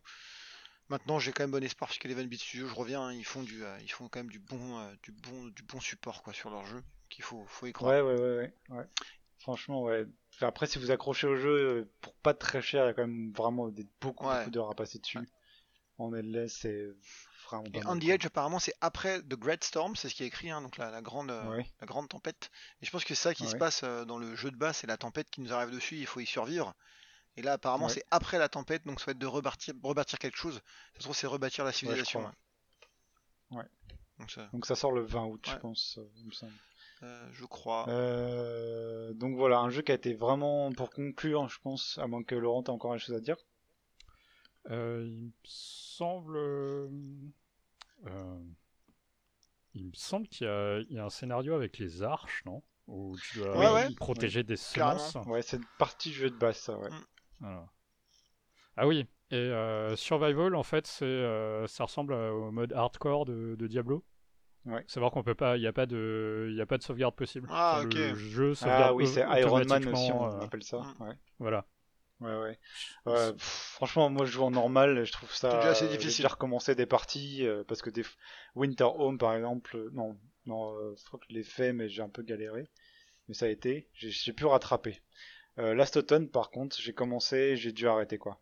Ouais parce que euh, j'ai perdu en fait vraiment j'ai perdu euh, la partie parce que euh, j'ai pas reconstruit le générateur dans les temps en fait et j'ai été obligé de recommencer ça m'a un peu gavé mais j'ai parce que tu perds quand même j'ai perdu 10 heures quoi 10 15 heures c'est mais c'est ça qui est aussi intéressant, c'est que c'était challenging. Ouais, c'est euh, l'avantage, contrairement à un SimCity, euh, puisque si c'est un city builder, c'est euh, tu peux pas juste te dire non, mais je vais attendre deux heures de plus et puis je vais avoir la thune pour reconstruire toute ma ville. Non, là c'est fini.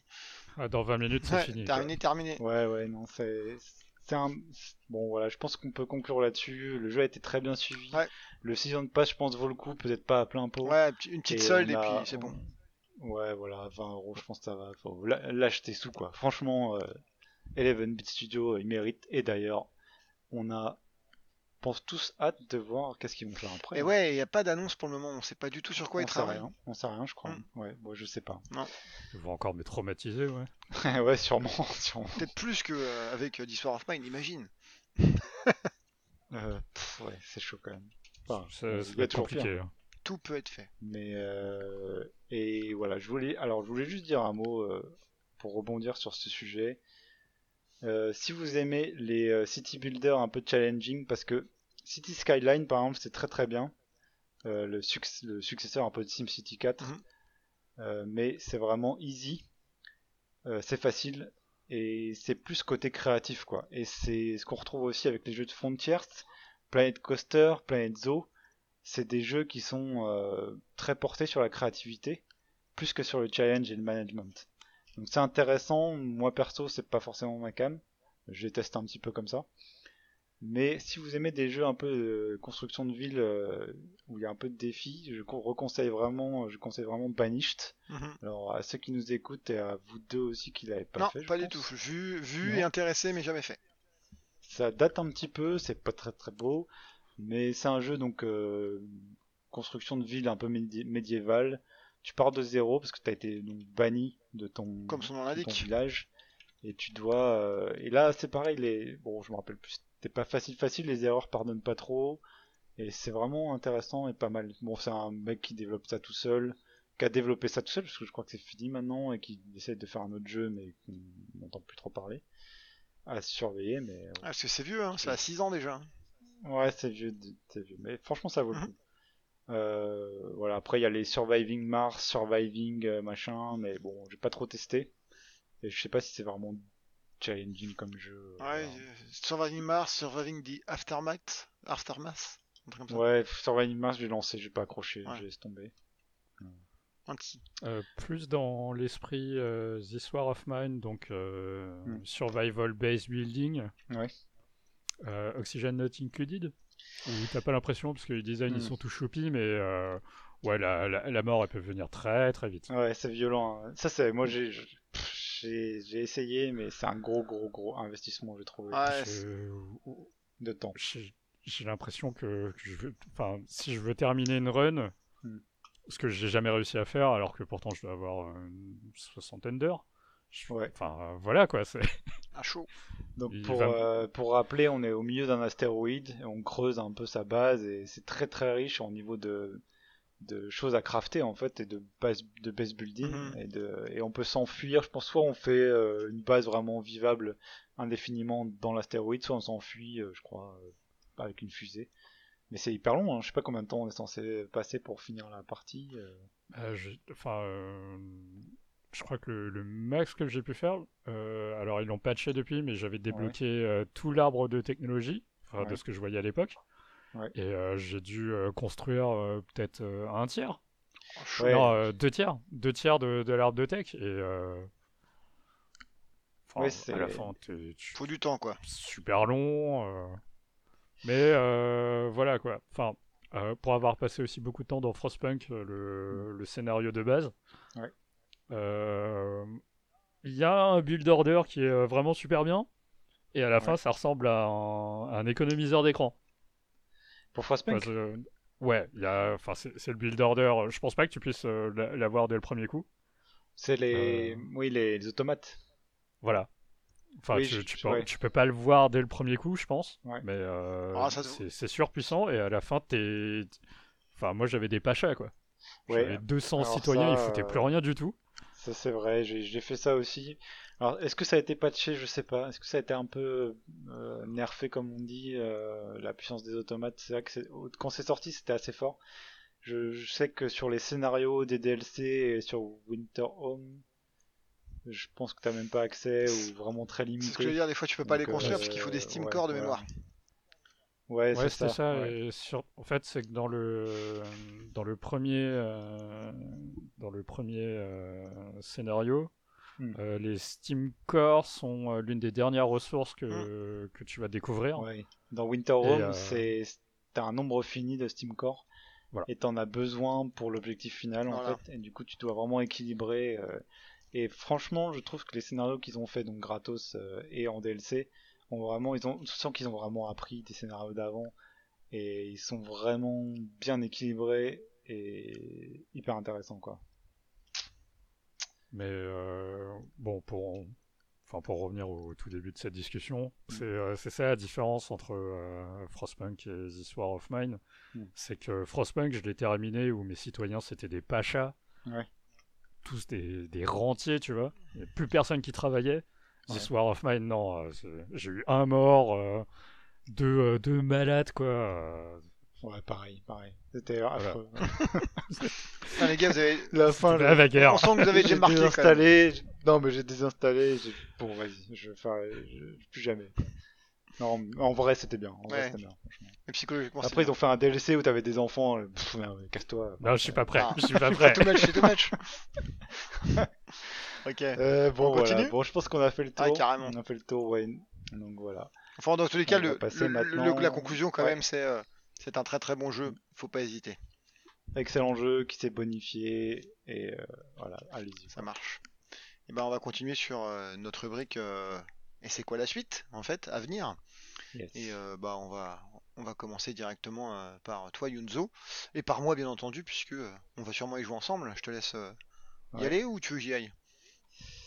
Euh, Vas-y, tu peux pitcher si tu Carrément, Crusader, Crusader Kings 3, euh, donc jeu développé par euh, Paradox, euh, l'éditeur suédois de mémoire si je me trompe pas. Euh, qui développe beaucoup beaucoup de jeux 4X euh, dans différents univers, euh, des jeux bien hardcore PC. surtout, alors, bon, je vais faire mon bah oui. C'est grande stratégie surtout oh, historique. Oh, pardon monsieur, pardon. 4, ouais. ah, t'as raison, t'as raison. Stellaris c'est un 4X. mais pas ça. Non parce que oh, là, on pinaille un peu. Non mais t'as raison en fait. Non mais vraiment t'as raison, c'est grande stratégie. Et, et c'est, enfin voilà, c'est quand même les experts pour ça. ils sont assez pointus, ils en ont fait différents. Hein, Europa Universalis, Stellaris que tu viens de mentionner. Euh, je pense qu'ils ont créé un peu le genre finalement avec Europa Universalis. Je pense, ouais, il n'y avait pas grand monde qui faisait ça. Euh. Non, je pense qu'il y avait mm. à droite à gauche, mais qui n'était pas aussi gros. Et ceux qui ont vraiment euh, démocratisé, entre guillemets, démocratisé c'est un grand terme, puisque ils vendent pas non plus 5 millions de, jeux. Hein.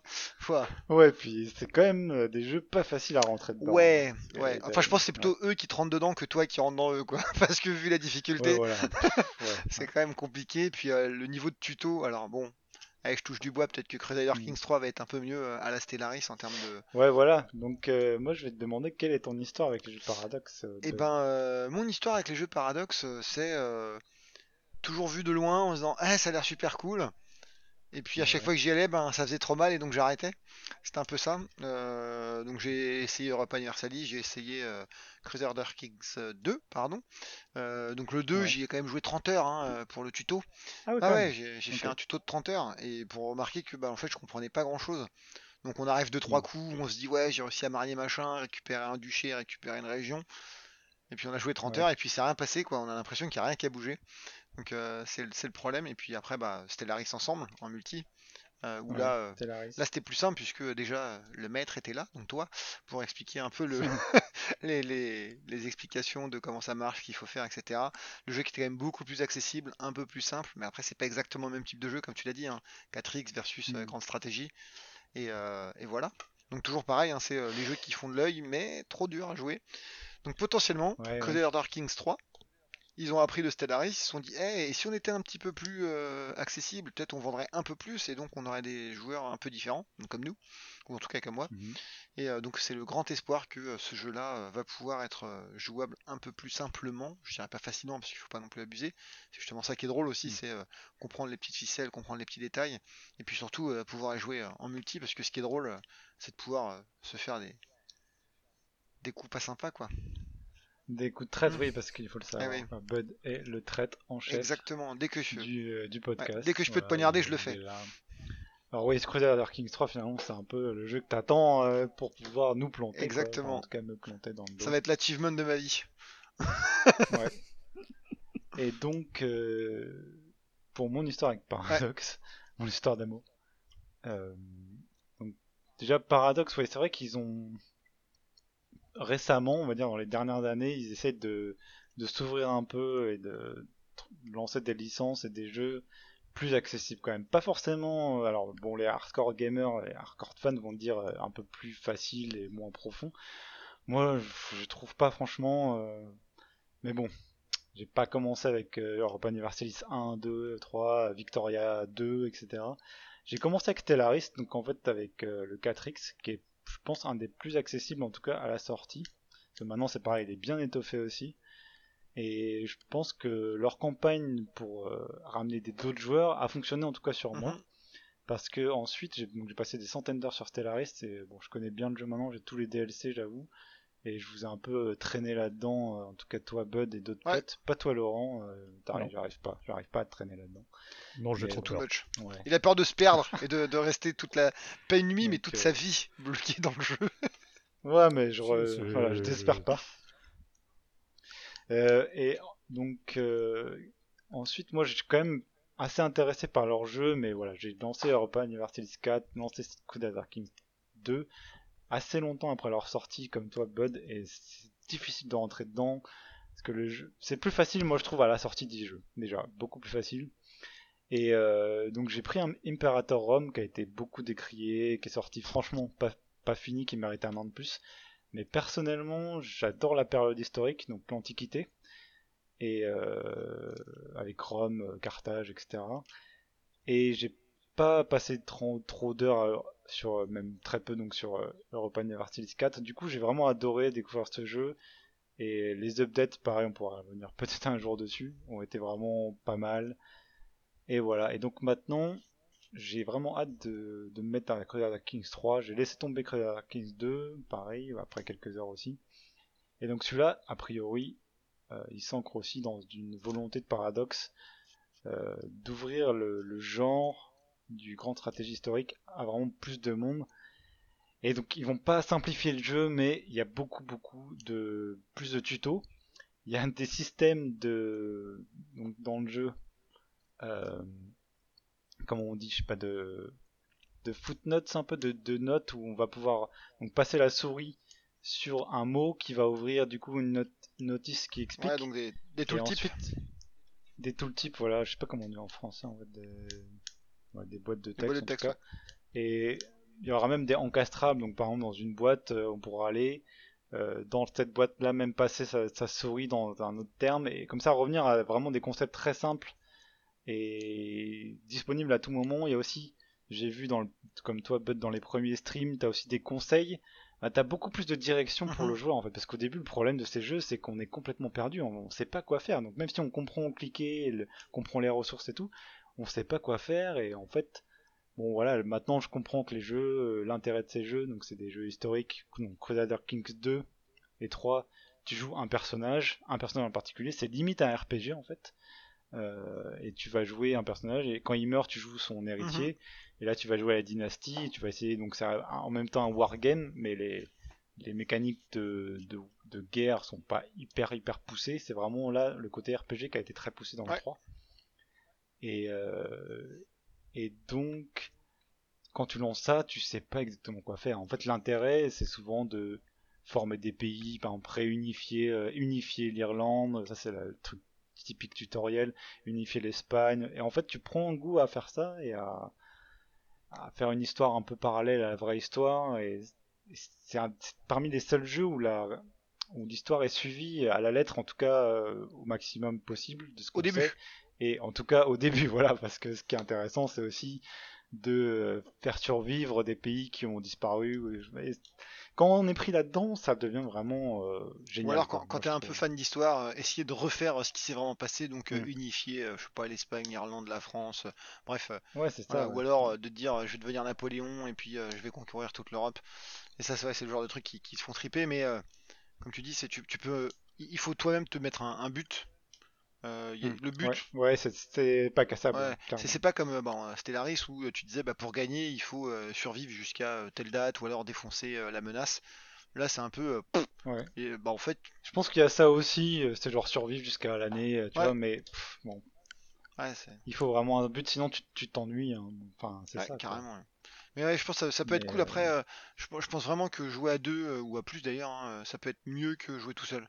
Peut-être pas au début, mais. voilà, donc on essaiera d'apprendre, de jouer ensemble en coop ou, en coop très prise. ouais, et euh, de faire un retour sur le multi, parce que je pense qu'il y a peu de retours sur les multi sur ce genre de jeu, donc ce sera sûrement intéressant. Et donc si vous êtes comme nous, vous êtes vous avez une affinité pour ce genre de jeu et vous avez envie de sauter le pas, je pense que ce jeu-là va être intéressant prenez-le aussi assez vite. Attendez pas trop les patchs parce que sinon c'est vrai, ça devient de plus en plus dur à apprendre, je mhm. trouve. Et donc ça, ça sort le 1er septembre. Et on reviendra Et c'est dispo dans le Game Pass encore, donc euh, sur PC pour 3 euros. si vous le testez. Si je me trompe pas. Ouais, Voilà. C'est pas trop mal à tester. Et donc vu qu'on joue à des jeux super euh, super poussés d'un point de vue euh, graphique, comme Crusader Kings 3, bah, maintenant on va parler des annonces Nvidia, puisqu'on adore avoir des grosses cartes graphiques de genre des 2080 Ti pour jouer à des jeux tout en 2D sans, graphisme. Et donc bah mm. ouais, Nvidia tease des annonces pour le 31 août. Euh, euh, alors ils tease, tout le monde se dit qu'est-ce qu'ils vont annoncer? Bon, C'est un peu le secret de Polyfinel, tout le monde sait très bien qu'ils vont parler de cartes graphiques. ils peuvent pas parler de... Bah là oui, c'est à peu près sûr la série 20 des 2000, à deux ans maintenant je crois à peu près. ouais, ça doit être ça, ouais je crois. Ouais ouais, puisque l'an dernier ils ont annoncé les, les 1660 et les, les 2080 super, machin, et voilà. Ouais, c'est mm. ça. Et donc là, on attend enfin la série 3000, euh, qui va sûrement être annoncée 31 et potentiellement sortir. Alors moi, je sens, je sens le coup marketing où ça va pas s'appeler 3000, ça va s'appeler 2180. Ça sent le, le truc. Ils, ouais, on verra. Ils vont changer quelque chose. Pour l'instant, c'est plutôt 3000. Et bah, il, y a... Ouais. il y a 4 heures, ils ont annoncé euh, la 3000, la RTX. C'est pas annoncé en bah, fait. Pas vraiment, ils ont annoncé. Euh, il y a une grosse annonce qui est sûrement les 3000 pour le 31 août, quoi. Donc euh, bon après ça on sait pas grand chose, on sait que ce qui va être intéressant c'est de voir c'est les prix. Les prix, les perfs. C'est intéressant de les acheter. Voilà, euh, les perfs. Parce que là, là à l'heure actuelle, euh, personne ne voit venir de, de, de, pas en avant notable en termes de, tech. Il n'y a pas bah, le, RTX à l'époque, le ray tracing. je pense pas qu'ils vont faire un truc fou, ça va plutôt être maintenant vous allez pouvoir faire du ray tracing à fond en 4K et on arrive à tenir le 60 par seconde quoi que le ray tracing était quand même bouffe vraiment beaucoup de bah ressources, c'était pas encore très intéressant pour mm. l'instant. Maintenant, on sait que les deux prochaines consoles vont avoir du ray tracing, donc là, ça va commencer à être intéressant d'avoir du ray tracing sur sa bah, carte. Ça commence à devenir euh, standard en fait. Dès que la console là, ça devient standard et donc il faut l'avoir sur ton PC. Voilà. Voilà. Donc, on s'attend euh, probablement à, sur, par rapport à la 2080 Ti euh, la 3080 Ti, enfin la plus grosse carte sera sûrement à 20%, 30% de plus en perf sur le 4K. ouais, on n'aura pas le bump. Mais par contre, on n'aura pas le bump qu'il y a pu avoir entre la 9 et la 10 quoi. C'est fini les bumps comme ça, je pense. Ouais, je pense que c'est un peu fini. Par contre, on aura peut-être un gros bump sur le ray tracing. ça, ça va être ouais, ils vont peut-être avoir optimisé les core CUDA ou alors ils vont en rajouter. Enfin, il y aura des trucs qui vont qui vont se passer. Ouais, il y a pas mal de choses. Euh, bon, ça va sûrement être très cher. Euh, ouais, je pense. 3080 Ti. C'est minimum le prix de la 2080 Ti à l'heure actuelle. Minimum, minimum, minimum minimum 1200 euros, c'est clair. Donc voilà, c'est quand même des gros, gros, gros. C'est pas pour tous les budgets. Euh, voilà, bon, on va pas dire grand chose de plus là-dessus. C'était un peu une note d'intention du podcast pour dire on va rester quand même sur les gros trucs hardware, mm. aussi, sur les casques VR aussi potentiellement. Peut-être que j'aurai un jour un Valve Index si j'arrive à en acheter un. Voilà. Donc moi j'ai un Vive Pro, j'ai fait Half-Life Alix, donc si à un moment euh, quelqu'un d'autre fait Half-Life Alix, on pourra revenir dessus mm-hmm. aussi. J'espère, un jour. Un jour peut-être, si t'arrives, si les gens te répondent euh, sur, euh, sur Exactement. Bon alors voilà pour euh, des choses à venir. dernier truc, c'est les recommandations. Ah oui, vas-y. c'est Westland 3 qui devrait sortir à la fin du mois. Ah, c'est vrai, bien joué. Donc, Carrément. la suite de Westland 2 qui a la suite de Westland 1, qui est à peu près l'héritier spirituel des deux premiers Fallout euh, en vue isométrique. De mémoire. Isométrique, donc euh, post-apo, euh, jeu de rôle, avec... Bon, les Westland quand même très orienté combat, je mhm. trouve, mais on, va, on verra. Et celui-là, il se passe dans la neige, il me semble. Encore la neige et euh, c'est aussi un studio qui s'est fait, euh, fait, racheter par euh, Microsoft. Donc peut-être qu'il est arrosé de pognon et ça, ça va me faire. In exile. Ouais, je sais pas si. Ouais, vous avez vu les premières les images un peu. Ça a l'air pas mal, hein, même graphiquement. C'est. Alors. En fait, je suis pas complètement sûr qu'il il va se faire arroser par Microsoft, puisqu'en fait Westland n'appartient pas à Microsoft encore, puisque le jeu Westland 3 en tout cas est édité par Deep Silver. Et donc euh, potentiellement euh, hmm. le budget est limité. Du coup, ça rapporte rien à Microsoft. Hein. Ouais, ça rapporte rien en direct. Enfin, c'est un peu compliqué. Il y a plein plein de choses derrière euh, qui peuvent rentrer en jeu selon comment le contrat est signé, etc. Mais je pense pas que Microsoft est, est allé mettre des milliards dedans. Je pense qu'ils ont quand même peut-être allongé pour avoir un jeu correct, pour dire nos studios font des bons jeux. Euh, mais à voir. Ouais, parce qu'ils l'ont mis en... ils l'ont pas mis en avant du, tout sur la Xbox ou sur. Alors par contre, il est sur le Game Pass encore, donc 28 août, Game Pass 3 euros sur PC. Euh, vous pouvez tester. Euh, je pousse beaucoup, hein, je suis pas pro hmm. Microsoft, mais je pense que sur PC en tout cas, c'est un bon deal. C'est c'est hyper intéressant. Bon voilà, tu possèdes pas ton jeu. c'est pas grave. Il faut pas oublier d'enlever l'abonnement, mais enfin bon, quand il passera surtout à plus cher. Ah bah. Mais c'est franchement, il y a Flight Simulator aussi qui. Ouais, 18 août. Flight Simulator, donc euh, fin de cette semaine là d'ailleurs. Non, fin de semaine prochaine. voilà, en tant que joueur PC, euh, pour tester les trucs. Moi j'aime bien posséder mes jeux, je, crois, je pense que Laurent, toi aussi c'est pareil. Moi je m'en fous. Ouais, après, qu'est-ce que ça veut dire posséder avec Steam quoi? C'est voilà, c'est une question philosophique. Ah. Alors en fait, c'est alors pour être précis, c'est sur Steam, tu possèdes vraiment, puisque tu peux télécharger à tout moment un truc que tu as acheté euh, sur le Game Pass, euh, potentiellement, prenons euh, Crusader Kings 3, il va rester un, certain temps et à un moment donné, il va sortir. puisque ouais, Microsoft essaye de. Ah, il va sortir. ils sortent à un moment donné, ils sortent les jeux. Microsoft essaye d'avoir une centaine de jeux, je crois, c'est leur but, dans le Game Pass à tout moment, pour que l'offre ne soit pas trop démesurée. Donc, euh, par exemple, les Tomb Raider sont sortis le mois dernier. Enfin, je sais plus exactement c'est quoi, hein, mais il y a des jeux qui sortent. Ouais, donc on conseille le pass pour tester et pour les jeux one shot euh, où tu fais l'histoire et mm. voilà. C'est vrai que nous, les jeux qu'on aime bien suivre sur la durée, euh, le pass, il n'y a pas les DLC. Donc, par exemple, Imperator Rome, je pense qu'il n'y a, pas beaucoup de DLC encore, mais il n'y a pas les DLC avec le pass. puis voilà, c'est quand on aime bien jouer au jeu, quand il y a des updates, c'est vrai qu'il faut reprendre le pass, etc. Mais euh, voilà. Mais pour tester, c'est cool. Après, euh, si on aime bien, le mieux c'est d'acheter. Ouais, soutenez euh, l'industrie, n'est-ce pas? Ça fera plaisir. Exactement. Donnez-nous des sous. Donnez, donnez des sous à l'arc. donc, voilà. Bon, je pense qu'on peut passer au petit troco. Exactement. Bah ouais, on a fini notre podcast euh, quasiment hein, sur euh, les, jeux et puis on va passer sur euh, les recos comme dit Yonzo. On est à une heure et demie, on a presque tenu l'heure. Hein, on n'est pas trop mal. On n'est pas trop Pour une première fois avec les conneries qu'on a racontées, où on s'est un peu perdu à droite à gauche, et puis les 10 minutes je pense de présentation du début, on n'est pas trop trop mal. Donc on verra, on verra pour le prochain.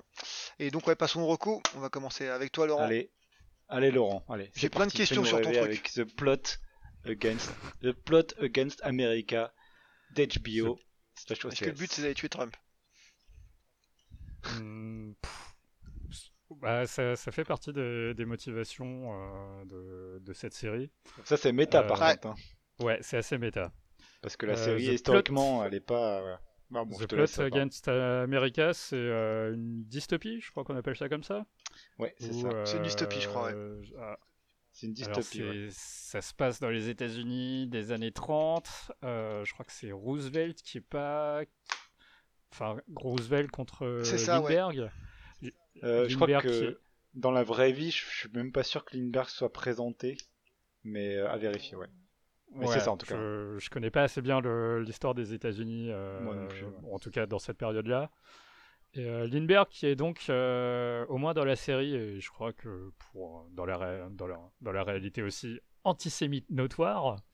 Ouais, c'est un aviateur, un aviateur très connu par contre, donc c'est quand même un héros américain, ça qui est important aussi. Quoi. Ouais, c'est un héros américain, et parce que je crois qu'il a traversé l'Atlantique en solo. Ouais, je crois. Euh, les mecs ont fait leur recherche. Ouais, bon, c'est. Euh, ouais, c'est un, mec. C'est un mec qui se prend. c'est un mec, un américain. Euh, voilà, il, vole. Et donc du coup, en fait, on va suivre l'antisémitisme aux, États-Unis, parce que parce qu'en Europe, bon bah Hitler il est arrivé au pouvoir. Parce qu'il est élu, c'est ça le truc mhm. aussi. Parce que bah, tu le sais, enfin, tu le sais pas au début de la série. Oui, on va, on va, on va éviter de spoiler, mais. Euh, ouais, mais quand tu. Non, mais attends, c'est que moi, j'ai pas vu beaucoup d'épisodes et je sais. Ah, mais c'est dans les synopsis, hein, c'est le premier truc que tu vois en fait.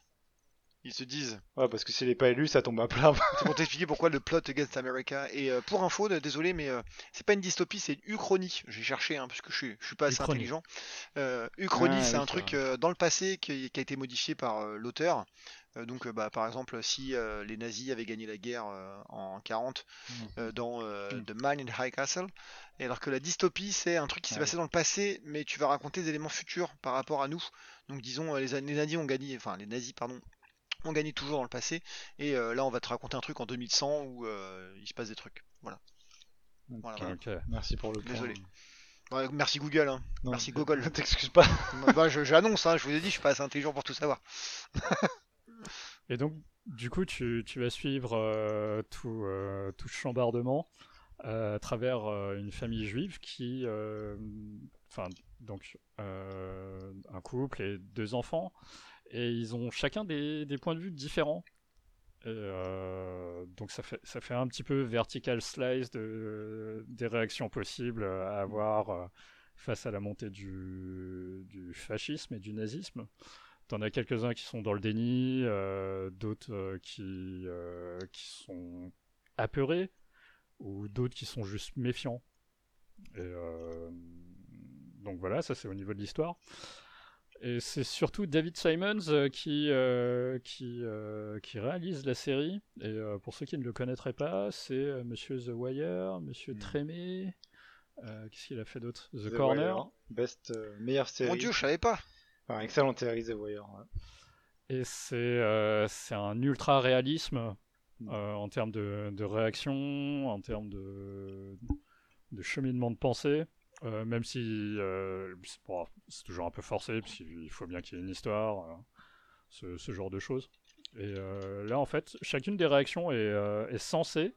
Ce qui est insensé, c'est que tu es, tous ces points de vue dans une seule et même famille. Mais chacune des réactions est censée et euh, tu peux parfaitement l'observer dans, dans, une mhm. population, quoi. Hmm. Et euh, ouais, bon, bah, ça fait un peu peur, quoi. En fait, ils ont utilisé le truc de l'Uchronie, mais euh, c'est un peu ce qui se passe en ce moment.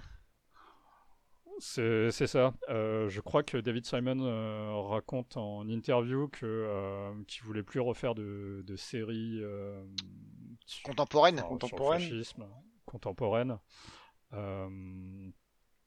Ça, c'est dommage. parce que sa dernière série en date, c'est Enfin, avant celle-là, c'est The Deuce euh, sur le, le, porno dans les années 70 aux ouais, avec. Euh... Bon, j'ai pas vu. Avec euh, Franco, non? James Franco, je crois. Voilà, pourquoi je ne l'ai pas vu? Je déteste James Franco. Enfin, bon. Et moi j'adore, tu vois, je sais que c'est lui, tu vois. Euh, tu sens, je sens qu'il est énervé déjà derrière son micro. J'ai dit le nom, il était. ah, il va s'étouffer. Et, euh, et, donc, on était dans, dans les années Obama, euh, tout, tout, allait mhm. bien, quoi. Et euh, quand, quand, Trump a été élu, parce que c'était pas la première fois qu'il était approché pour, pour faire cette, cette adaptation, il a dit Bon, ok, faut que, faut que je le fasse. Et il l'a fait. Et, bon, je, n'ai pas de, de, carte de vote américaine, mais je ne revoterai pas pour Trump. ah mais ouais, c'est voilà. c'est intéressant. ouais, faut c'est pas c'est pas chill, feel good ou quoi que ce soit. Hein, soyez bien accrochés quoi. Normal. Ouais, j'ai commencé, j'ai pas terminé. j'ai trouvé ça pas mal. Mais euh, ouais, c'est un peu difficile à rentrer dedans, quoi. Ouais, c'est ça. Enfin, pour rentrer dedans. Euh, T'as pas trop de suspense, bon, souvent c'est ça les séries du bio, j'avoue. Ouais, surtout avec David Simons, quoi. Ouais, mais je sais pas, The Wire, t'avais quand même. En fait, je me suis pas beaucoup attaché au personnage. Euh, non, parce que pour le coup, enfin, c'est vraiment très archétypal. Euh ils sont, ils sont mis là, mais ils représentent euh, toute la communauté. Et euh, même s'ils ont des, des, euh, des réactions, des, des, réactions sensées et mm. probables, pour, moi, de mon point de vue, je, trouve ça impossible qu'il y ait 5 points de vue aussi radicalement différents, enfin 4 points de vue aussi différents dans une seule et même ouais, famille. Souvent, t'en as un, t'as un rebelle dans la famille qui va penser différemment, mais pas, pas 5. Ouais, c'est ouais. c'est euh, un peu euh, concentré pour le récit, hmm. tu on comprend. C'est ça. Mais du coup, ça se veut réaliste en dehors de comme du coup c'est ouais. ouais. Ouais, voilà. Ça se veut réaliste. Bah c'est pas franchement, j'ai du mal à dire pourquoi j'ai pas accroché mais je finirai peut-être faire Après, il y, a quand même des trucs qui se passent, c'est que euh, bah si c'est alors on sait pas si le mec il a vraiment fait ça pour ça, etc. Ou même si les créateurs d'HBO ont, on fait ça comme ça, mais euh, si c'est une, euh, une, critique de Trump, euh, même si on le comprend et que on voit comment il est, ça nous touche pas vraiment au jour le jour, nous, puisqu'on vit pas là-bas. Grand Dieu nous en fasse. Non, moi ça m'intéresse. Enfin, franchement, c'est pas ça. Toi, t'as pas vu du tout Non, non, non, non j'ai pas vu, mais sur... enfin, je dis ça, voilà, c'est pourtant ça. Y a Ouais, je comprends. Mais il y a aussi le truc du passé, en fait. Nous, on n'a pas vécu, on nous apprend pas que Lindbergh aurait pu gagner et devenir fasciste, raciste, antisémitiste. Ouais, mais c'est clairement un artifice tu vois, pour parler du présent. Donc, Ouais, franchement. Mais. Bah oui, non, après c'est pour dire que dans le passé aussi, même aux États-Unis, ils sont pas passés loin du nazisme, quoi. Enfin, du, des d'être alliés des mmh. nazis, c'est clair. Donc c'est aussi pour dire qu'il y a quand même une réalité historique là-dedans. Mais euh, en fait, le problème, moi, je trouve, c'est que c'est très très long. Quoi. Ah, le bah premier épisode, il se passe rien. Et euh, le père s'embrouille avec son neveu, c'est ça C'était ça l'action. Tu vois, enfin, tu perds du temps en fait. T'as des épisodes d'une heure et t'as des t'as des gens qui s'embrouillent, des trucs qui servent un peu à rien. mais peut-être que peut-être qu'au bout de trois saisons, ça peut être cool. le classique.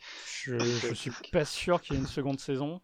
Ah ouais? Euh, Parce que, ouais, je... Ça, se boucle à peu près à la, à la fin de la première. Et euh, moi, je pense que c'est une volonté de, de Simons euh, d'inscrire cette famille dans, dans leur mhm. normalité. Mhm. En fait, c'est. Ouais, ils ont une vie chiante parce que c'est. C'est ce que tu veux montrer, quoi. C'est la vie d'une famille qui est chiante. C'est la famille nobody, quoi. voilà. Ah, mais c'est tellement nobody que c'est pas hyper intéressant finalement, parce que c'est des embrouilles de famille que tout le monde a un peu, tu vois. Alors que dans The Wire, c'était la normalité, mais de choses que, enfin, en tout cas nous trois, euh, sauf si vous me cachez des choses, on connaît pas ce qui est le type de, le type de drogue au coin de la. Et donc, je devais t'annoncer ce soir qu'en fait, je travaille pour la DGSE. voilà. non, mais tu vois, c'était. Alors bon. Je donc toi tu te recommandes du coup Laurent Ouais, moi je recommande. bon, ok, je vais essayer de la finir alors selon, selon ta recommandation. Très cher. Je, je, vais essayer de commencer. Donc on va passer. ouais, bah, c'est court, hein, je crois que c'est 6 épisodes. Ouais, c'est assez court. Euh, je pense pas qu'ils feront de suite. Mhm. Ouais. Enfin, c'est.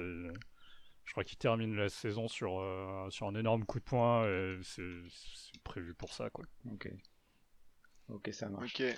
Euh, donc maintenant on va passer à Bud. Et ouais, et donc moi, euh, marrant, je vais parler d'une uchronie aussi, c'est fou. Euh, donc c'est une série Prime, enfin Amazon Prime pour être précis, qui s'appelle Tales from the Loop, qui est une uchronie donc qui se passe dans les années 80 à peu près, avec, ben, vu que c'est une uchronie, il y a des trucs qui sont passés différemment, ils ont des grosses avancées technologiques dans la ville dans laquelle se passe la série, qui s'appelle de mémoire, je crois, Mercé je suis pas complètement sûr. voilà. Et bah c'est plutôt cool, c'est assez lent par contre, donc ce que tu disais Yunzo sur Espace Rien, ça fait chier. Je pense que mm. tu le retrouves totalement dans, ce, dans cette série-là. Euh, il se passe pas grand-chose. C'est des, des one-shots, non Alors c'est pas des one-shots, c'est ça qui est intéressant. C'est, des ah, faux one-shots. Justement, c'est un petit truc que je vais expliquer un peu plus tard, mais euh, c'est que euh, chaque épisode euh, est centré sur un perso. Pendant cet épisode, on va découvrir un perso qu'on connaissait pas forcément, mais on, on, le découvre de manière assez timide et juste on le voit passer, il dit un truc, il se présente, etc. Et le prochain épisode, ce sera une histoire centrée sur ce perso-là. Voilà. Et donc c'est un peu, euh, voilà, c'est un peu de fil en aiguille. On arrive jusqu'au dernier perso. Euh, et normalement, il y a une seconde saison de mémoire. Euh, et c'est super prenant pour un, truc qui est cool, c'est l'Uchronie et surtout l'ambiance que donne cette Uchronie avec des gens qui vivent un peu à l'ancienne, avec des voitures assez vieilles, 1980, mais qui ont de la, de la, tech de ouf. Et euh, on, peut voir que bah, la tech fait pas le bonheur en fait. C'est ça qui est assez intéressant. Euh, malgré toute la technologie qu'ils peuvent avoir, euh, ils sont pas forcément super heureux. Il leur arrive des trucs super différents et très ouais, qui, changent leur vie et qui pourtant, bah, tu vois que malgré toute la tech qu'ils peuvent avoir, bah, il n'y a pas de, il a pas de, de solution pour certains des problèmes qu'ils ont et certains problèmes que qu'on pourrait avoir malgré le manque de tech. Euh, et ce qui est cool, donc ouais, c'est l'ambiance euh, parce que euh, on est dans une vie de paisible, on sait pas trop ce qui va se passer, c'est assez mystérieux. à chaque coin de porte, on peut se dire qu'il va se passer un truc. La musique est juste magnifique, magnifique, vraiment. ça emmène dans un autre univers. Et la photo, donc tout ce qui est éclairage, oh, c'est incroyable. Voilà, donc je recommande fortement. par contre, oui, si vous êtes fatigué, vous posez pas devant ça parce que potentiellement vous allez vous endormir devant et vous me connaissez. Hein, mm. euh, moi, je dors assez vite, donc euh, si je me suis pas endormi, euh, c'est que j'étais pas fatigué. Voilà, mm. mais c'est plutôt cool. Ouais, c'est vrai que quand tu t'assois, Ouais, c'est pas une bonne idée. dès que je, suis assis, je m'endors. Voilà, et le petit parallèle avec les, jeux, quand même, c'est ils vont sortir un jeu de plateau Tales from the Loop, et je me demande si un jour ils vont pas sortir un, jeu vidéo. Voilà. Un jeu? Hmm. Voilà, voilà. Donc, Tales from the Loop, euh, Amazon Prime recommandé par Bud et The Plot Against America HBO OCS recommandé par Laurent. Et moi je n'ai pas de recours spécialement pour cette fois. Mais je viendrai parler, Laurent, quand la saison 3 sera là, de Succession. je ne dis que ça. Je connais même pas de nom. Je vois, je vois. Succession de HBO. Ok. Mais on en reparlera. On en reparlera. Ah, je, suis pressé parce que je connais même pas les deux premières. Ah ouais, bah c'est génial. Donc regarde et prépare-toi. Ok, ça marche. Je, note tout de suite. Allez. Euh, bon, mais écoutez, euh, on va pas loin de 2 heures. Ouais, bah on y était presque. 1h40. 1h40, ouais, bon.